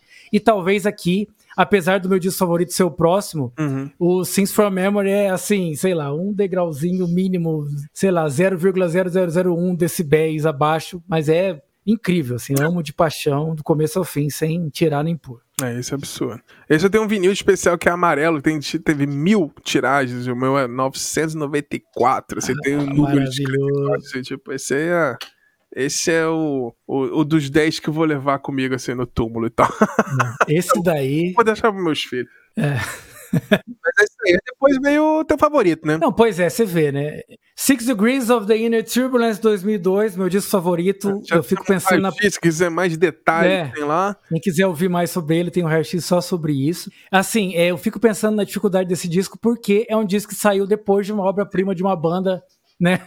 Então. Eu acho que para mim esse é o meu ponto de. Não de saída, mas foi meu ponto de desânimo. Que foi isso, que saiu o Sins from Man, foi o disco mais ouvi, um dos discos que mais ouvi na vida. Quando veio o Six Degrees, eu hum, curti muito de cara, assim, não. E eu acabei pegando um pouco desse ranço pro resto da vida, assim. Uhum. Eu não consigo curtir ele 100%, não. Acho legal algumas coisas, mas é o nosso ponto de conflito. É o meu favorito, mas não é o meu. É o nosso A Dramatic Turn of Events. Exatamente. Mas enfim, Chara, depois dessa obra-prima que eles lançaram, né? Eles vão lá é, mais uma vez no Bear Tracks Studios para gravar o sexto álbum de, de, estúdio deles, né?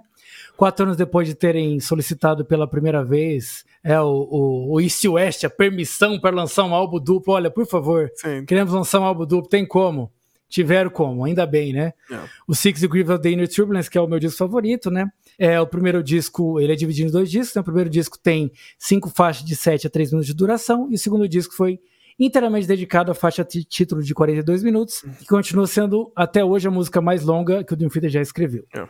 É, muitas das melodias e temas musicais da música é, originaram-se uma peça instrumental escrita por Jordan Rhodes, né, que eventualmente se tornaria a overture da música. Sim. Esses temas foram expandidos para o resto da banda para formar capítulos individuais de uma história completa, que já é comum né, no, no, no Dream Theater, eles adoram fazer. Como eu tinha falado antes, né, a primeira faixa, The Glass Prison, é o início da Swift 12 Step, né, que trata da, da reabilitação de alcoolismo do Mike Portnoy. Ele usa isso para falar da reabilitação, né? Quando a pessoa está lá dependente de álcool, ele tem os 12 passos e aí ele começa a trabalhar isso nos discos subsequentes da banda, que é This Dying Soul in Train of Fall, é, The Root of an Evil no Octavarium, Repeaters no Systematic Chaos e The Shattered Fortress do Black Clouds and the Silver Lines. Né? O do Glass Prism é composto de três partes, refletindo os três primeiros dos 12 passos dos programas de alcoolismo do Bill W. É. É, de, de, reabilitação, como eu já tinha falado lá. E o disco começa exatamente é. com o ruído estático, né? No fim do, do Metal Plus Part 2 de Finally Free. A gente vai ver isso mais pra frente também, que todos uhum. os discos vão começar como os outros acabam. Sim. É, ele foi muito bem recebido pela crítica e pela imprensa, né? Foi o álbum mais divulgado do Infita desde o Awake, é, estreando nas paradas da Billboard na 46ª posição e nas paradas da Billboard Internet em primeiro lugar. A turnê mundial é, incluiu alguns shows especiais é, de cover de álbum, que é uma coisa que a gente vê eles fazendo muito depois, e Sim. toca o Master of Puppets do Metallica na íntegra e o Number of the Beast do Iron Maiden na íntegra. Sim. Sorte de quem tava nesses shows. Sim. Mas assim, rapidamente, né, Xará? Quem quiser só saber mais detalhes é, tem um especial sobre esse disco, né, que conta muito isso. Eu acho que não vou me estender muito aqui, porque a gente tem muito disco para falar. Uhum. Mas, assim, é um disco incrível. Eu acho que a temática dele, não só pela temática, né, de tratar cada música como uma, um distúrbio, né, essas turbulências que a gente que ele diz uhum. aqui.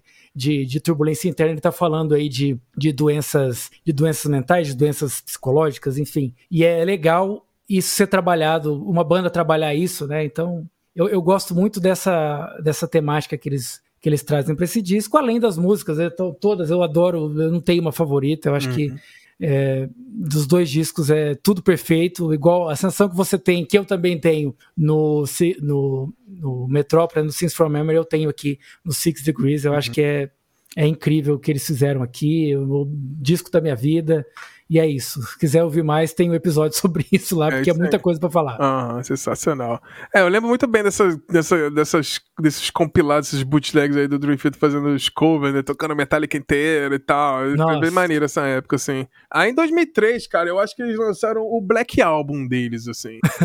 que é o disco mais direto, mais porrada, mais acessível. Muita gente que tinha saído da banda, ou uma nova geração, eu acho, eu acho que tem uma nova geração de fãs do Dream Theater que entraram aqui. 2003 sim, com o sim. Train of Thought. Em 2003, Isso. então eles resolveram então entrar no estúdio para gravar.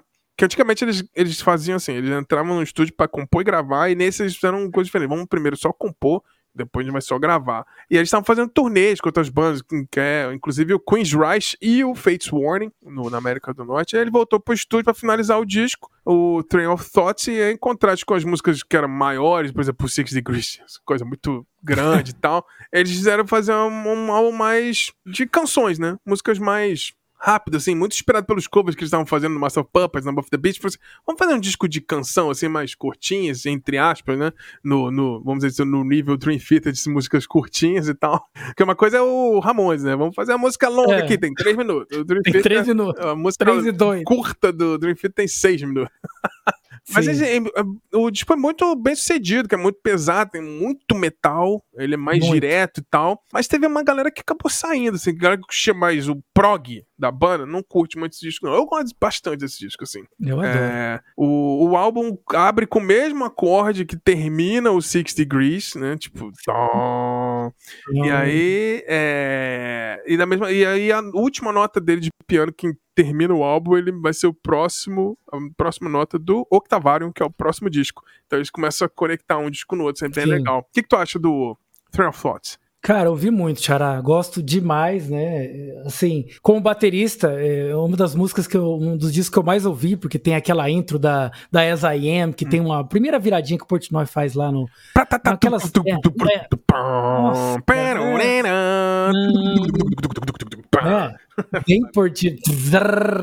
Meu Deus, é aquela coisa. Mas assim. É, é o que você falou, Xará. É um disco. Dá até pra dizer que é um disco mais cruzão, se você for ver, né? Porque, meu, é, é, eles fazendo metal mesmo e foda-se, né? Vamos lá. E, e, eu acho que talvez seja o disco que o Portnoy mais quis fazer, que eu acho que é. tá muito em casa, né? O disco metal. Tanto que é, os teclados aqui são totalmente tímidos, quase você não consegue ouvir, ele é, é. só, né, cobrindo ali mesmo, fazendo uma cobertura, porque é Petrucci o tempo inteiro. Sim, riffzão.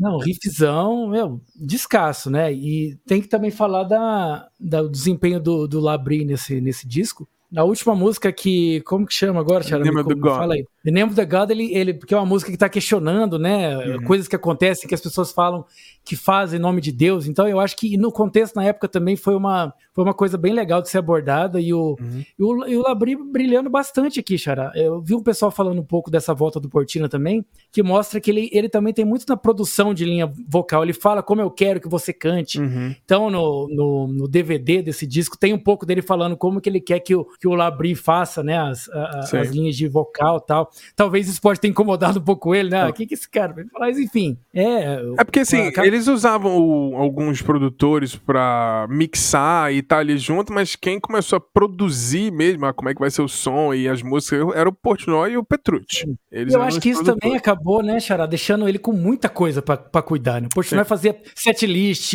organizava turnê, vamos tocar essas músicas aqui. Então, assim, além disso, tem que tocar, né? É. E pros caras que não estão cuidando disso, beleza, você quer pausa por quê? É. Eu não faço nada disso, não, é você que faz. O Mayung né? é tipo, pô, bicho, é. só faço isso da vez, só toco baixo. Cara, porra, o meu hobby é tocar, estudar baixo. O cara é, é totalmente maluco. É. Mas enfim, Xara, é descasso, descasso. E também o outro que vem em sequência. Porra. Amo. Ele tem muito conceito, né, Xará? Sim. É, o Octavário veio, acho que, cara, eu, dependendo do dia, é o meu segundo favorito da banda, assim, real. Caralho, eu verdade. Gosto, eu gosto muito desse disco, assim. É o oitavo disco da banda, chama Octavário, tem toda uma, uma coisa assim.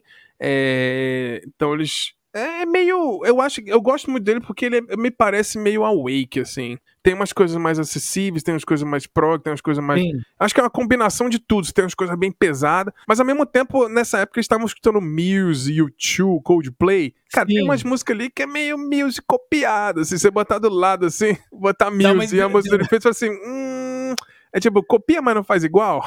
rolou um. É, eles estavam eles estavam realmente dando uma, uma explorada aí, né? Nesse, é, nesse nessa ponto. coisa. E, foi bem nessa época que tava estudando bastante coisa mais indie, mais alternativa. Então achei legal eles trazerem uma, uma coisa meio Coldplay, meio uh -huh. meio Muse, assim, num disco metal progressivo, assim. Eu gosto muito do Octavário. Gosto muito desse disco mesmo, assim. Então eles gravaram pega... ali entre 2004 e 2006. É, e aí eles. É tipo um disco mais clássico, né, do Dream Theater, assim. É tipo, meio. Tem um pouquinho de tudo, né? E aí tem uma coisa legal, cada música é num tom. E aí eles vão Isso. subindo a escala do tom, assim. Aí, começa, o disco começa no tom em Fá e termina de novo em Fá. Então tem uma oitava, né? O, o The Root of Evil é em Fá, o Nature Sound, é, que é um. Aí tem uma transição que, tipo assim, entre, entre uma música e outra, é uma música negativa no CD, assim, fazendo a transição, né? Sim. Aí The Answer Lies Within tem, é, tá em Sol, This Walls em Lá, I Walk Beside You, que eu adoro. É, Nossa, é Walk Beside You é música de. Panic Attack, que é a música porradeira, podia ser do Train of Thought em, em Podia, podia. O Never Enough, que você falou, que é também ótimo, é em Ré. Aí Sacrifice Sons é em Mi. E aí terminou que Tavarium em Fá de novo. Então, tipo. E aí a transição entre as músicas tem essa. Eles mudam pra nota sus, sustenido e bemol para fazer a transição entre uma nota e outra, mas é um desconceitual. Cada música tá num tom, começa em Fá e termina em Fá e vai passando Fá, Sol, Lá, Si, e aí vai pra, por, é, vai por a, pra frente aí. O que, que você acha do Octavário? Cara, descasso, Xará, descasso. Panic Attack, Never Enough é uma das minhas músicas favoritas, uhum. né? O jeito que ele leva. E assim, é, eu lembro que o Portnoy tava estreando um novo kit de bateria, que ele sempre tem uns kits de bateria, Sim. né? Pra, as fases da banda. E nesse, principalmente nessa música, né, no, no Never Enough, ele trabalha com, som, com um kit um pouco mais grave, uhum. né, que ele tem uns tamborzões grandões, que ele, ele, gosta muito de John Bonham também, né? É. E a gente vai ver isso mais pra frente, mas é, é uma época também que ele tava usando muito o bumbo simples, né? Ele começou a usar, tanto que as músicas têm bastante pegada, Sim. E, e eu gosto demais, assim, e desse, desse disco, tem essa pegada da o álbum conceitual, né, mostra muito o, o, essa coisa do 5 e do 8, né? Tudo tem essa brincadeira com, com, com, os números, né? Com, com a pegada tal. Então, assim, ele, eles também são uma banda que trabalha com conceito de arte nesse sentido. né? tô... E fora a capa, que é linda também, né, Xará? Daquele adoro. pêndulo lá, assim, nossa, Sim, sensacional. É, deve ter de tatuagem. É, já, porra, já é do Hilt Simon, se eu não me engano, já é com ele, que é o cara que basicamente fez todas as capas do Rush. Sensacional. Mas aí seguimos com o Synthematic Chaos, que eu lembro nessa época, foi a época que, tipo, meio que. Cara, o YouTube começou a ficar muito popular e tinha aqueles videozinhos de Misheard. E aí tinha uma. umas, umas zoeiras, assim, com as músicas que tinha no, no Synthematic Chaos. Tu lembra dessas porra desses vídeos? Cara, eu não lembro. Não lembra que tinha o. É, tinha uns vídeos zoando Forsaken. Aí, tipo, ah. aí, tipo, era meio que só que. Aí, tipo, Forsaken! Aí mostravam uns vídeos de tipo, For, é o número 4. Ah, tá. Sei, aí Ken do Street Fighter e tal, cara. Fighter. É muito bom. cara, mas ó, Chara, não sei se você falou de propósito ou não, mas Forsaken, que assim, o único. Eu só vi o Dream Theater uma vez, hum. que foi em 2012, que eles estão. 2012 ou 2010, não lembro agora. Hum. E eles estavam em turnê desse disco, acho que deve ser 2010. Eu não sei quando que foi. Não, mas eu lembro é, que não, tocavam... é o não, porque, não, porque o Black Clouds é 2009, né? Então, uhum. enfim. Mas eu sei que eles tocaram bastante música desse disco. E quando eles tocam Forsaken, foi a primeira vez que eu vi o. o acho que o John Mayung errou o negócio. Uhum. E o Portnoy ficou super puto, sabe? Porque tava todo mundo se olhando assim. Eu falei, caralho, será que é de propósito isso? Porque eles erraram, né? Porque Forsaken começa com um negocinho meio de teclado, uhum. aí depois. E aí eu falei, caralho, assim, show da minha vida tal. E, e esse disco tem muitas músicas legais. A gente falou de Dark Eternal Night, que é. Esse, se, for, se você for. E tem também uma, uma música que eu já mudei agora, mas vou posso falar aqui. Já foi a minha senha para muitos e-mails, que é The Ministry of Lost Souls. que é gigante, mas ninguém vai colocar essa senha para nada. Mas é, é muito boa. É, e eu, eu acho que esse disco, Xará, ele tem muito do Train of Tovig também, Sim. se você for ver, que ele é bem pesado. É bem pesado, é mais diretão, assim. É, eu gosto, Constant Mush, Dark Eternal Night, que é tipo, né, uhum. é a continuação da, do próprio conceito lá do, do 12 Steps. É, no final tem uma música com várias partes, né? Que tipo, a, música 1 e a música 8 meio que é a parte 1, 2, depois a 3, 4, 5, 6, né? Tipo 7, Isso. né? Que é o. Exato. O In Presence of the Enemies, parte 1, e The Presence of the Enemies, parte 2, uhum. é legal. Assim, e no meio tem. Foi diferente, né? Que eles tinham feito Six Degrees, tipo, uma parte, depois a outra, né? Eles entre um e o outro tem as músicas do meio ali. É, eles começam a brincar, né? É, mas é legal, assim, eu acho bacana, muito interessante. Mas é um disco que eu acho ok, assim, não, não me não, não emociona tanto, mas também não acho ruim, não. Acho legal. Diferente é, do próximo, né? O próximo, Black Clouds em Silverline, de 2009, é, porra, esse é bom. Esse é bom demais. Porra, esse disco eu adoro, Xará. Eu não sei, mas assim, eu, eu, vou falar, esse disco, quando ele saiu, é o disco que eu comprei. Eu não tenho muitos, mas esse eu tenho. é, e talvez, eu não sei se é alguma coisa na minha cabeça, eu sabia que esse disco era diferente. Hum. E eu lembro, Xará, que toda vez que eu vejo o clipe da música, agora, como é que eu vou lembrar o nome da música? Eu vou lembrar. Ah, Wither, tá aqui, graças a Deus tá escrito aqui. é, esse disco, no, no, esse clipe, no final do, da música, aparece o Portnoy meio que dando um tchau, assim. Uhum. Mas não é um tchau de, ah, beleza, até a próxima. É um tchau ali, de, mano, né? obrigado é. por tudo, sabe? É. E eu, e, eu sinto esse, esse disco, ele tem uma coisa meio pesada, até porque tem o lance, né, do. Quando você vai ouvir o The Best of Times, que foi a música que ele fez pro pai dele, que faleceu durante a produção do álbum. Uhum. Eu acho que isso também impactou um pouco, né? A, a, o Portnoy, ele tem muita ligação com famílias. Pode ver que ele. É, ele tem muito apreço e tal. E eu senti que, e, e, antes de saber que depois ele queria fazer uma parada e tal, mas eu achei que era um disco de de adeus de alguma pessoa. Não sei, não sei se seria dele. Mas é, é um. É, mas disco também foi um closure meio que. Eu acho que também traz coisas. Tipo, o último passo dos 12 lá é o The Shattered Fortress, né? Então. E acabou, meio que ali foi o closure pra ele, né? Tipo, ah, beleza, Sim. agora eu tô, eu tô em paz, terminei esses 12 passos é. aí. E falou, precisa de um tempo agora, né? Mas assim, o. Tem, tem, um, tem uma versão, eu acho eu lembro que tem uma versão especial, que tem uns covers também. Eles tocam com Star Gazer do, do Rainbow. Eles, faz, eles fazem cover do Queen, do Dixie Grass, mesmo esquema do Change of Season, né? Mas Sim. vou focar aqui na, no disco principal, né? Mas ele estreou no sexto lugar na parada do top 200 da Billboard. É, vendeu 40 mil cópias, né? Tudo uma, a maior parada do, do, do Dream Theater até então. É, tem, o tem tipo Best of Times que, né, que você falou. É, tem Assim, tem, basicamente todas as letras foram feitas por John Petrucci e Portnoy nesse, exceto só tem uma música que não é dos dois, né? Uhum. Mas aí tem a Nightmare to Remember, né? E tem o. Cara, tem uma música que eu lembro que quando eles tocaram agora no Rock in Rio passado, né?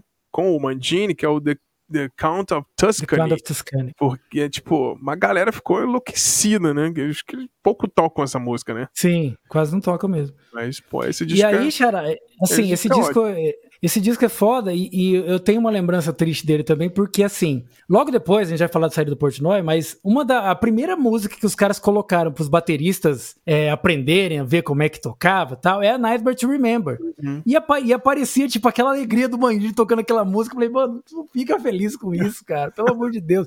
Aí apareceu para mim de sugestão lá uhum. que a capa do episódio 1 é a cara do Manguinho. Eu falo, meu Deus, ele é o seu amigo do Portino e tal, não sei o quê que ele já, to já tinha tocado também com o Labri nos discos uhum. né, solo dele, então tava tudo conectado de fato. É. Mas assim, é, é um disco brilhante para uma saída de um cara fundamental, né, Chara? Sim. É, aí vem a saída do Portnoy, né? Agora a gente fala meio que meio triste, mas a gente sabe como é que terminou bem. É. Não pode mas falar. A gente vai falar só os fatos que a gente sabe, assim, que teve muito é. fofocaiada, né? Então, a gente falou bastante aqui. Então, em 2010, Portnoy, ele anunciou oficialmente que tinha saído do Refit e tal. É que ele tava com outros projetos, etc e tal, e tava rolando burnout, essa coisa de ter uma pausa, né? E o John Petrucci, na verdade, falou que o Portnoy não queria deixar a banda, ele só queria fazer uma pausa de cinco anos. pausa de cinco anos. Mas aí, no final, ele pediu, ah, vamos pelo menos um ano. Aí, mas a banda falou, pô, não dá, né, Portnoy? Você tem seus milhões de projetos aí e tal, mas a gente não, né? Então, pô, a gente quer entrar, quer fazer música, quer entrar em projeto acabou não rolando, né? E aí, depois que eles deixou, o defeito relacionamento entre a galera meio que ficou tensa, né? Tipo, em 2011, o Portnoy reclamou que ninguém da banda tava entrando em contato com ele, e ele mandava e-mail, ligava, a galera não respondia, rolou um ghosting aí. E aí, mais tarde, ele até comentou que o só o Petrucci e o Jordan Hood que foram a galera que continuou falando com ele desde sempre, assim. É...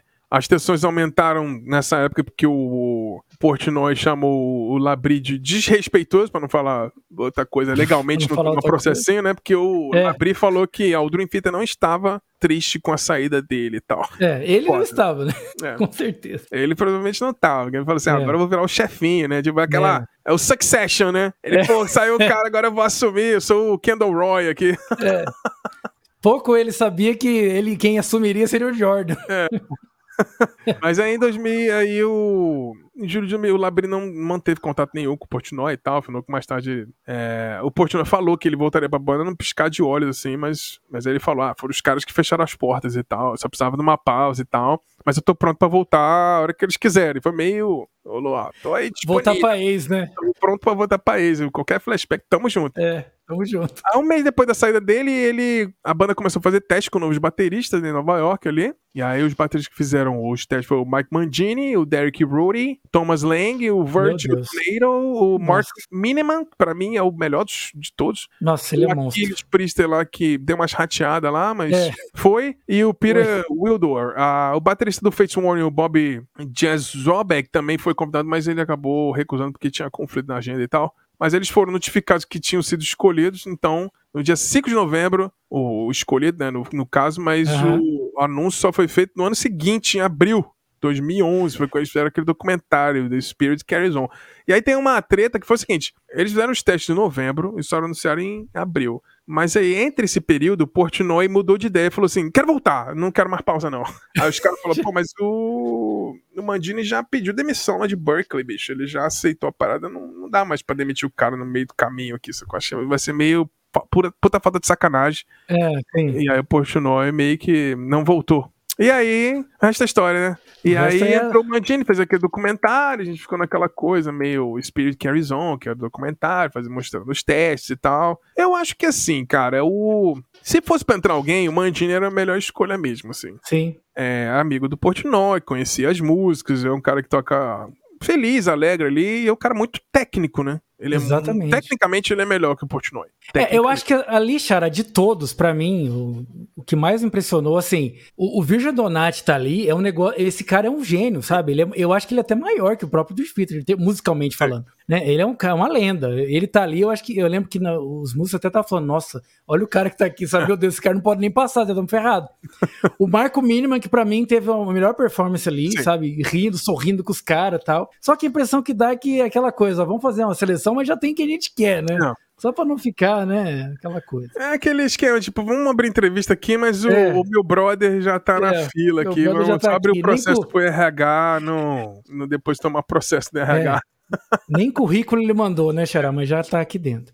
Mas eu acho que é isso. E assim, eu lembro que nessa época ficou também muita gente torcendo pro Aquiles entrar, porque ele já não tava mais no ano. Aquela coisa já, ah, Brasil, Zil, Zil. E aí até o Aquiles fala no documentário dele que é, todo mundo só via a parte que eu errei, mas eu fui lá, eu fui o único cara que fui lá com o Jordan, ver um negócio das músicas, mas eu fico pensando, cara, não adianta, a hora que você precisou, não tem essa, né? Eu, eu, sei que assim, por um lado, é, não deve ser fácil ser escolhido entre tantos bateristas foda no mundo, né? É um puta, é, não é, não foi assim, mande seu vídeo, eles escolheram quem eles queriam que fosse fazer é, o teste. Né? Então, é, assim, tem visibilidade ali.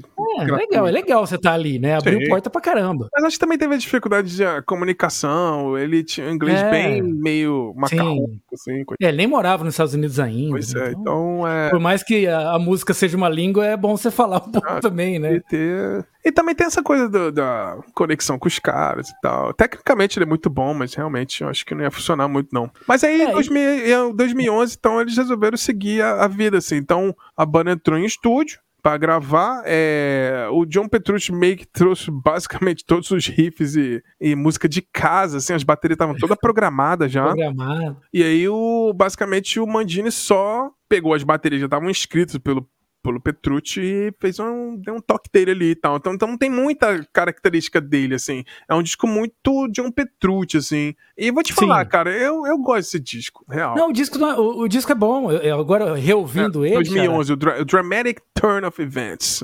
Pro, e sabe por que, que eu acho que esse disco é bom, Xará? Porque, assim, como foi o, o, o, o Petrucci que já fez a linha de bateria programada e tal, a história inteira dele foi tocando Portnoy. Então você vê que tem muita coisa ali Sim. que é a base de bateria que ele estava acostumado a fazer. Porque, querendo ou não, eu acho que tem coisas que ele faz já, já pensando, ah, isso aqui o Portino ia gostar. Sabe? Faria então, isso aqui. É. Né, ele faria isso. Então eu acho que ouvindo eu não, eu não senti muito muita diferença. O que eu senti foi, eu achei a bateria um pouco mais tímida em termos de é. mixagem, talvez, né? Sim. Porque eu acho que o Portnoy tinha muita voz nesse momento, né? De falar, ó, eu quero minha bateria estourando, não quero nem saber. Entendeu? É engraçado que, que esse disco pelo Andy Wallace, né? Que é um, uma lenda, né? Mas é, eu, pra mim, meu problema é o seguinte: o Mandini toca perfeito demais. Eu acho é, que cara. ele descer a porrada, que esse é um negócio é. que faz. E aí, bicho, quando tu desce a porrada tocando a bateria, e na hora da mixagem tu mete aquela compressãozinha, bicho, dá uma porra, dá uma pancada, é. que você, porra, agora eu tô sentindo. O Mandini ele toca muito perfeito e me soa meio Parece que eu fico, eu fico chutando, me dá um pouco de gastura, porque eu fico imaginando, tipo, cara, eu queria pegar essa compressão e meter uhum. lá em cima, bicho, pra dar uma mais pancada. E não vem. Então me incomoda um pouco. Não, não, exatamente, é o que eu fico pensando. A, a, impressão que dá é que falta um negócio. Ah, e assim, a gente até falou sobre isso. Tecnicamente, ele é até melhor que o Mike Portnoy, que é um cara que tá estudando mais e tal. Mas o Dream Theater não é uma banda de rock progressivo, simplesmente. Acho que é aí que tá. É né, o negócio. Mas tudo bem, vamos seguir. O disco é, tem a... Mas, por exemplo, tem né? um... Cara, essa música Breaking All Illusions, eu adoro essa música. Eu acho a melodia dela lindíssima. Sim. Eu acho... Essa música, pra mim, assim, eu, eu não é um disco Portnoy, e, cara, eu consigo botar no meu top 20 de músicas mais bonitas do Dream Theater, assim, facilmente. Realmente, é, assim, é, é um disco legal, assim. On, on the back, Backs of Angels é legal. Sim. É, This is a Life é legal. Bridges in the Sky é legal. Eu, eu vi, o primeiro show do Dream Theater que eu vi foi dessa turnê. Uhum. Então eu vi essa coisa, eles tocando Break on Illusion ao vivo. Então me amoleceu meu coraçãozinho, assim. Eu queria ter visto Portnoy, mas não rolou. Mas eu falei, ah, vamos lá. É aquele, ver, infelizmente, eu gostei, né? Aquele fã. Assim, eu sou viúva do Portnoy, mas, infelizmente, eu gostei desse disco. e aquela bateria gigante, o cara coloca os tons em cima do negócio. Mas foi legal, mas, porra, nesse show eles tocaram Surrounded, bicho, ao vivo. Aí, eu, aí me conquistou. Falei, porra, Mandini. Não, não, ah, não, aí, aí, aí não tem como, né, Xará? O pior é que não dá pra não gostar do cara, né? É foda. Não, não dá. Não, exatamente. Esse aqui é o pior. Esse é o mais difícil. Mas aí em 2013 eles lançaram o auto-intitulado Dream Theater. Aí foi já um disco com o Mandini já participando da, das composições e tal. É, o Petrucci fazia algumas coisas independentes e tal. Mas aí depois, quando eles chegaram, eles assinaram com a Roadrunner é, para lançar esse disco e tal. E vendeu bastante, assim. Foi a posição 7 da parada da, Billboard ali. Foi bem, bem, bacana, assim. Foi o primeiro. Assim, aí eu tô falando. O Mandini já começou a ajudar na composição, né? Foi o primeiro disco realmente com ele, é. assim. E aí ele começou e, a trazer né, as ideias disco, dele. Esse disco é ok. O que, que você achou? É, na verdade, Chara, o, o, disco em si, eu gosto, não, não, me incomoda. O que me incomoda é você colocar o nome do disco de Dream Theater, sabe? É. Eu acho que eu, isso eu não faria, sabe? Eu não sei. Isso me, me soa muito mais como, sabe, ó, vamos botar o nome aqui que a Bom, gente né? é isso aqui daqui para frente e foda-se quem tava no passado. Isso é. eu, eu, acho que foi meio arrogante. Assim. Eu achei meio. Foi uma alfinetada meio desnecessária também. Mas, por exemplo, também. The Enemy Inside Looking Glass são ótimas músicas. Não, ótimas músicas. Isso temos que falar. Eu acho que apesar do, do, do, Mandini ter um pouco ainda mais de abertura aqui, eu ainda não senti um disco com muita característica dele, assim, sabe? É, tem umas passagens tal que a gente não, não estaria acostumado a ver o Portnoy fazer, mas como ainda são cinco membros, né? Quatro membros originais, que já tem um jeito de compor, eu acho que isso vai, querendo ou não, muito é, com força com o cara que tá ali trazendo as ideias dele, sabe? Sim. Ah, legal que você fez aí, mas vamos fazer assim, sabe? Então, fica muito meio que Rockstar, né? Do filme Rockstar que o cara começou a compor, o cara falou: Ah, legal que você ficou se divertindo aí nas suas férias, mas o disco já tá pronto, sabe? Vamos, mas eu fico imaginando, assim, uma banda, tipo, com um baterista muito característico. Cara, eu acho que até o próprio Mandini pensa assim, cara, não vou fazer uma parada muito diferente também, não, não porque. Eu, eu, imagino, eu imagino na, isso. Na pressão fala, dele é meio isso, tipo, pô, tem um monte de gente chata pra caralho que vai ficar julgando minhas viradas, bicho. Se eu fizer uns negócios malucos, os caras vão encher meu saco, né? E é, é meio difícil, né, cara? O job dele era, porra, é difícil, né? É caro. Não, eu lembro, Xará, logo no começo, nos primeiros shows que ele começou a fazer, quando eles tocam. É, eu não sei se é Finally, acho que é Finally Free, que tem aquele final que o Portnoy fica solando, né? Sim. E aí o pessoal sentiu que foi uma maneira respeitosa dele que quando chega naquela parte, tan, dan, dan, dan, ele, ele ficou só tocando reto. Uhum. Como se fosse assim, ó, isso, isso aqui não é um lugar, não é, não é, um, não é o meu, lugar, lugar. Não é o meu lugar de fala. Então, nisso daí eu acho que ele ganhou muito ponto, porque Sim. ali é a hora que o Portnoy brilhava mesmo, né, que ele fazia os contras e tal. Sim. E eu achei isso, assim, de uma... É, é, é coisa de gente é grande cara, né, mesmo, né, bicho? Sabe? Tipo, é inimigo do cara, né, bicho? É, meu, é, Pô, aquela coisa, meio... eu tô com a sua mulher aqui, mas eu sei que você vai voltar uma hora. É, meio meio, meio, porra, mó tu, né, bicho? Situação é foda, chata. É foda, é foda. Mas e aí, vem uma situação eles pior, lançaram né? um disco que esse eu não gosto não, cara. Esse aqui, pra mim, é o pior disco da banda, de longe. Olha, Xará, o é... Astonishing, eu gostei é. de várias eu fiquei impressionado. Quando você falou, falei, cara, vou ter que ouvir. E eu gostei porque eu sei que tem o lance da milícia, né? Eles fizeram uma coisa de hum. futuro distópico e tal. Sim. Que, beleza. O que eu senti, Xará, se você for ver, é que eu acho que muitas ideias que o Petrucci tinha, o Portino talvez dava uma cortada nele, sabe? Uhum. E, e, eu acho que esse disco é aquela coisa, meu, eu tô escrevendo isso aqui já faz não sei quanto tempo, tô com essa ideia e os caras, meu, a gente tinha aqui de compositor o Portnoy, você e às vezes o, o Jordan trazer umas coisas. Cara, vem com isso aí e vamos abraçar. É. E, e essas passagens que, que tem uma coisa que o, o Labri canta meio como um personagem, uhum. que é uma coisa meio teatral, eu adorei, assim, duas músicas que eu fiquei assim, uhum. com a sensação que você teve, cara, não sei se eu posso gostar disso aqui, velho.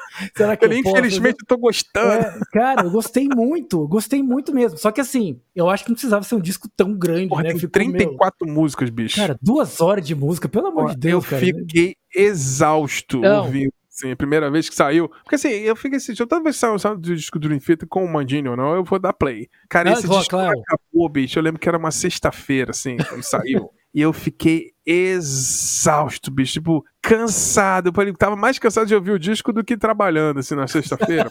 Falei, meu, o que que tá acontecendo, velho? Eu tô eu estafado. olhei assim, tipo, ainda tava na música 9 de 34. Não, eu acho que foi, foi too much ali, Xará. Eu acho que faltou ali, sabe, aquele cara, viu? Legal. Mas é muito, aí, né? né? Uma segurada.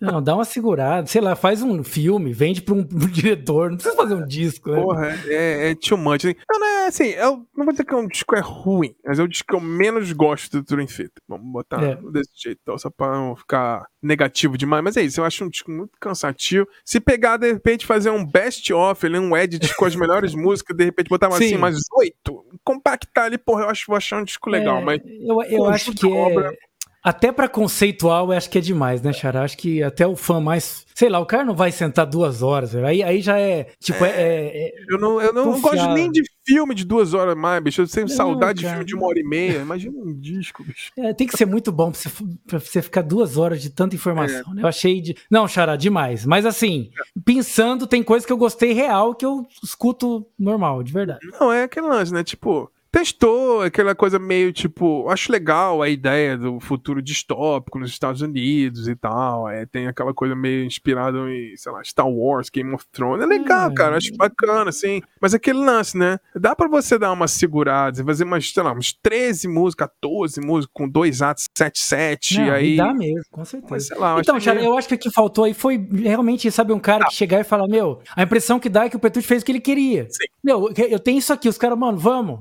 Nessa. É, porque... e, e, eu tô curioso para ver essa volta, porque assim, é, querendo ou não, quando, aquela coisa, você voltou com eles, beleza, as qualidades voltam, mas os problemas continuam ali, entendeu? É, porque então, assim, esse lance da tecnologia que foi evoluindo que a gente viu aqui, o processo eles iam pro estúdio, compor e gravava. Depois foi tipo, ah, vamos compor, depois só gravar. Depois foi, ah, o Petrucci chegou com umas ideias é. já prontas aqui, sacou? E agora já chegou por todas as letras, todas as músicas, então, caraca, meu irmão, vamos nessa, né? Lá, Aí, vamos, né? Mas vamos ver, eu acho que. Como a gente vai chegar já próximo aí do, da, no finalzinho que falou sobre a volta do Portnoy, ele e o, e o Portinas se conectam, né? Sim. Mas aí teve em 2019 mais um disco chamado Distance Over Time. É um disco mais firme, focado, assim, com som muito mais pesado que o disco anterior, o Astonish. É, At Wit's End foi a primeira peça escrita no processo de composição, levou 18 dias, fazendo aí o Distant Overtime, um álbum escrito mais rápido até o momento da banda. Olha então aí. a banda comparou a velocidade ao estilo do processo que eles tiveram com o Train of Thought. É um disco realmente mais diretão, assim.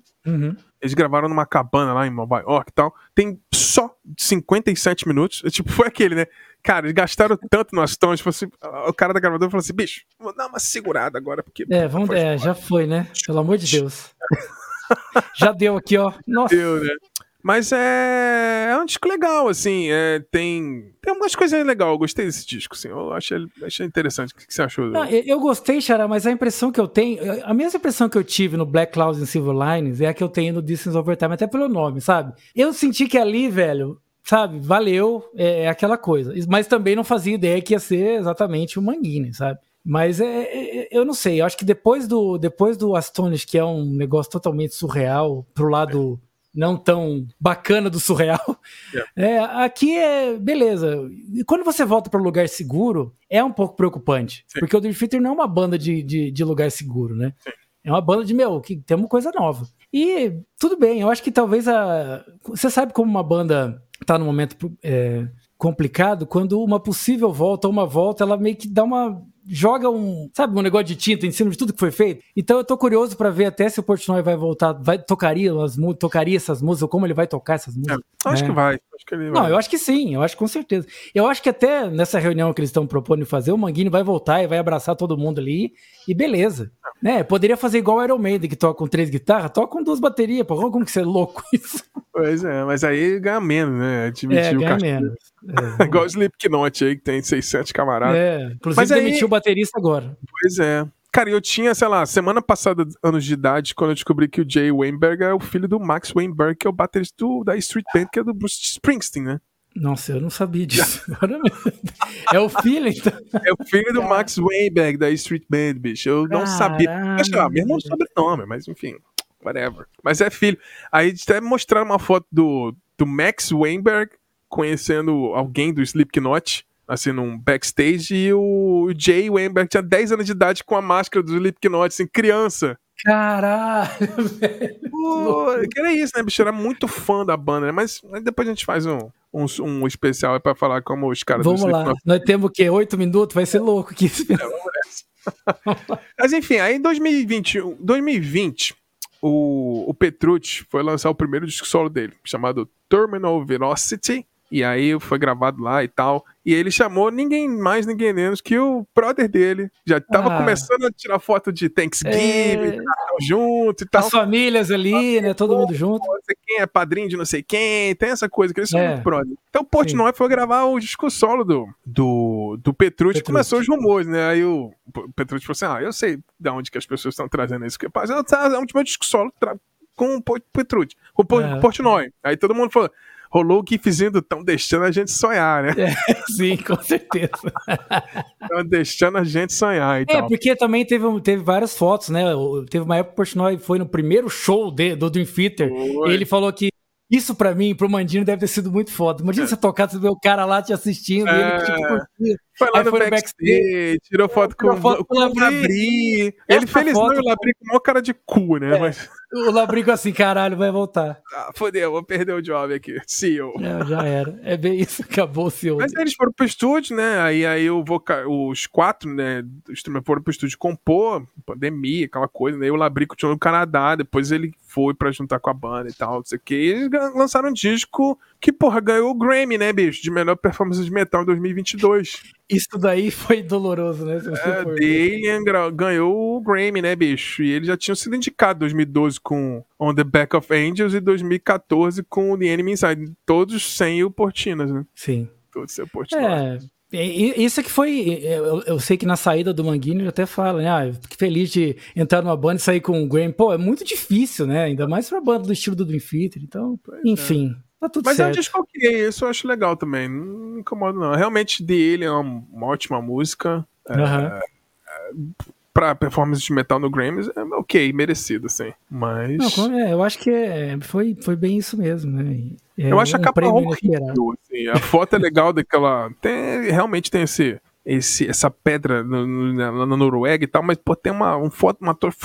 uma photoshopada numa bota suja ali em cima que puta que pariu, bicho, acho feio. Faltou, faltou pagar o rapazinho do final. Porra, o AI pegaram... ali falhou miseravelmente. O AI falhou.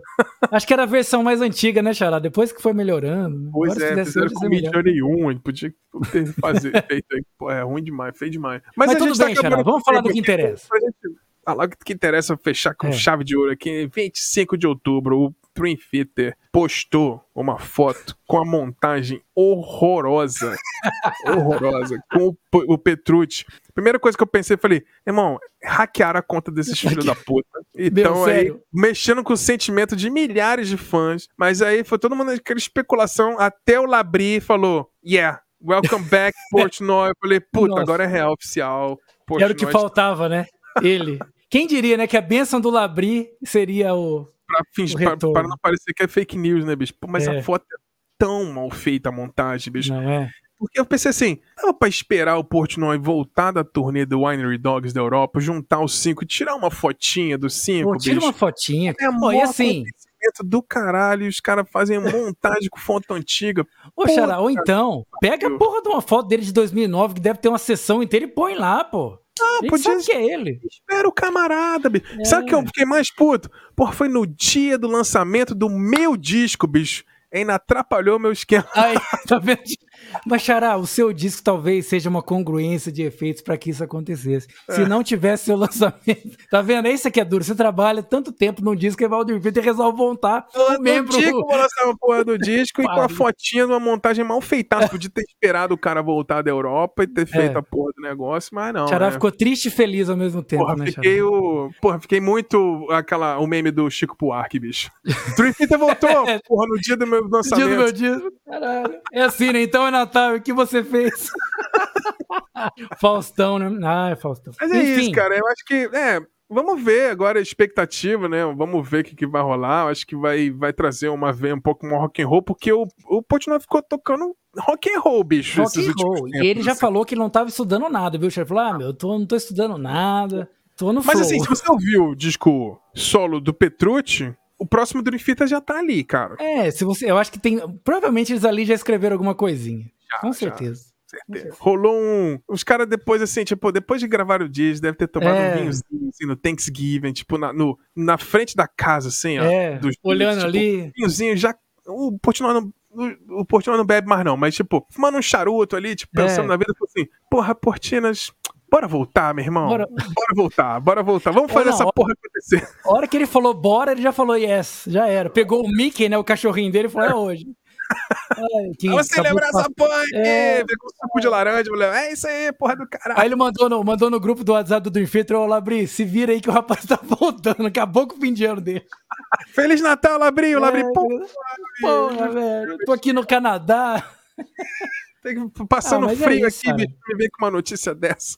Eu acho que a gente tá feliz demais, né? Porque é. realmente movimentou a cena tudo e a gente tá tanto que fez a gente fazer o especial, tá? A gente tá muito feliz e é. curioso para ver como é que ele vai vai desempenhar aí. É, eu acho que foi, foi maneiro, cara. Eu acho que vai ser legal. Acho que valeu pegar o hype aí desse desse dessa volta para fazer finalmente é, esse especial deles aqui. Então, porra, sensacional, Xará. É, foi muito bom conversar contigo sobre, sobre o Dream Fit, assim, pô, é muito bom sempre. E vamos nessa, né? Queria agradecer, quer dar um último recadinho aí pra galera desse minuto final. Ah, gente, ouçam Dream Theater, né? Assim, ouçam Portnoy, ouçam Manguini. Manguini é demais também. Adoramos ele agora mais ainda, quando ele não tá na banda. Mas é, é, é eu, tô, eu, tô, realmente muito feliz, principalmente quando o, o Portnoy postou a foto dele com a tatuagem de home, aquilo para mim pegou demais, sabe? Eu vejo que a banda é realmente uma, a, a, vida dele, né? A vida dele foi essa banda e, e que bom que ele voltou para ela. Bom demais falar sobre Dream Theater, Xará. Pode crer, é isso aí. Valeu, Xará, mais uma vez, tudo de bom sempre pra você. E é isso aí. Então foi isso, pessoal. Espero que vocês tenham curtido esse especial, eu e Bruno Lopes aqui sobre o Dream Theater, essa volta triunfante aí do Mike Portnoy. Não se esqueça que a gente também tem uma ferramenta de financiamento coletivo que você pode ter acesso ao nosso grupo fechado de WhatsApp, onde a gente troca ideia lá com nossos apoiadores. É muito sensacional, um grupo muito bacana. A gente conversa sobre música, novidades e muito mais. Se você se interessou e quiser ajudar a gente com o preço de um cafezinho por mês, aí é só entrar no nosso site no Silêncio do Estúdio com.br clicar no menu apoio para saber como participar. Não esqueça também que a gente produz uma newsletter semanal de graça que você pode assinar e o link está aí na descrição do episódio no seu tocador de podcast favorito. A gente vai ficando por aqui, nos falamos no próximo episódio. Um grande beijo, um grande abraço. Valeu!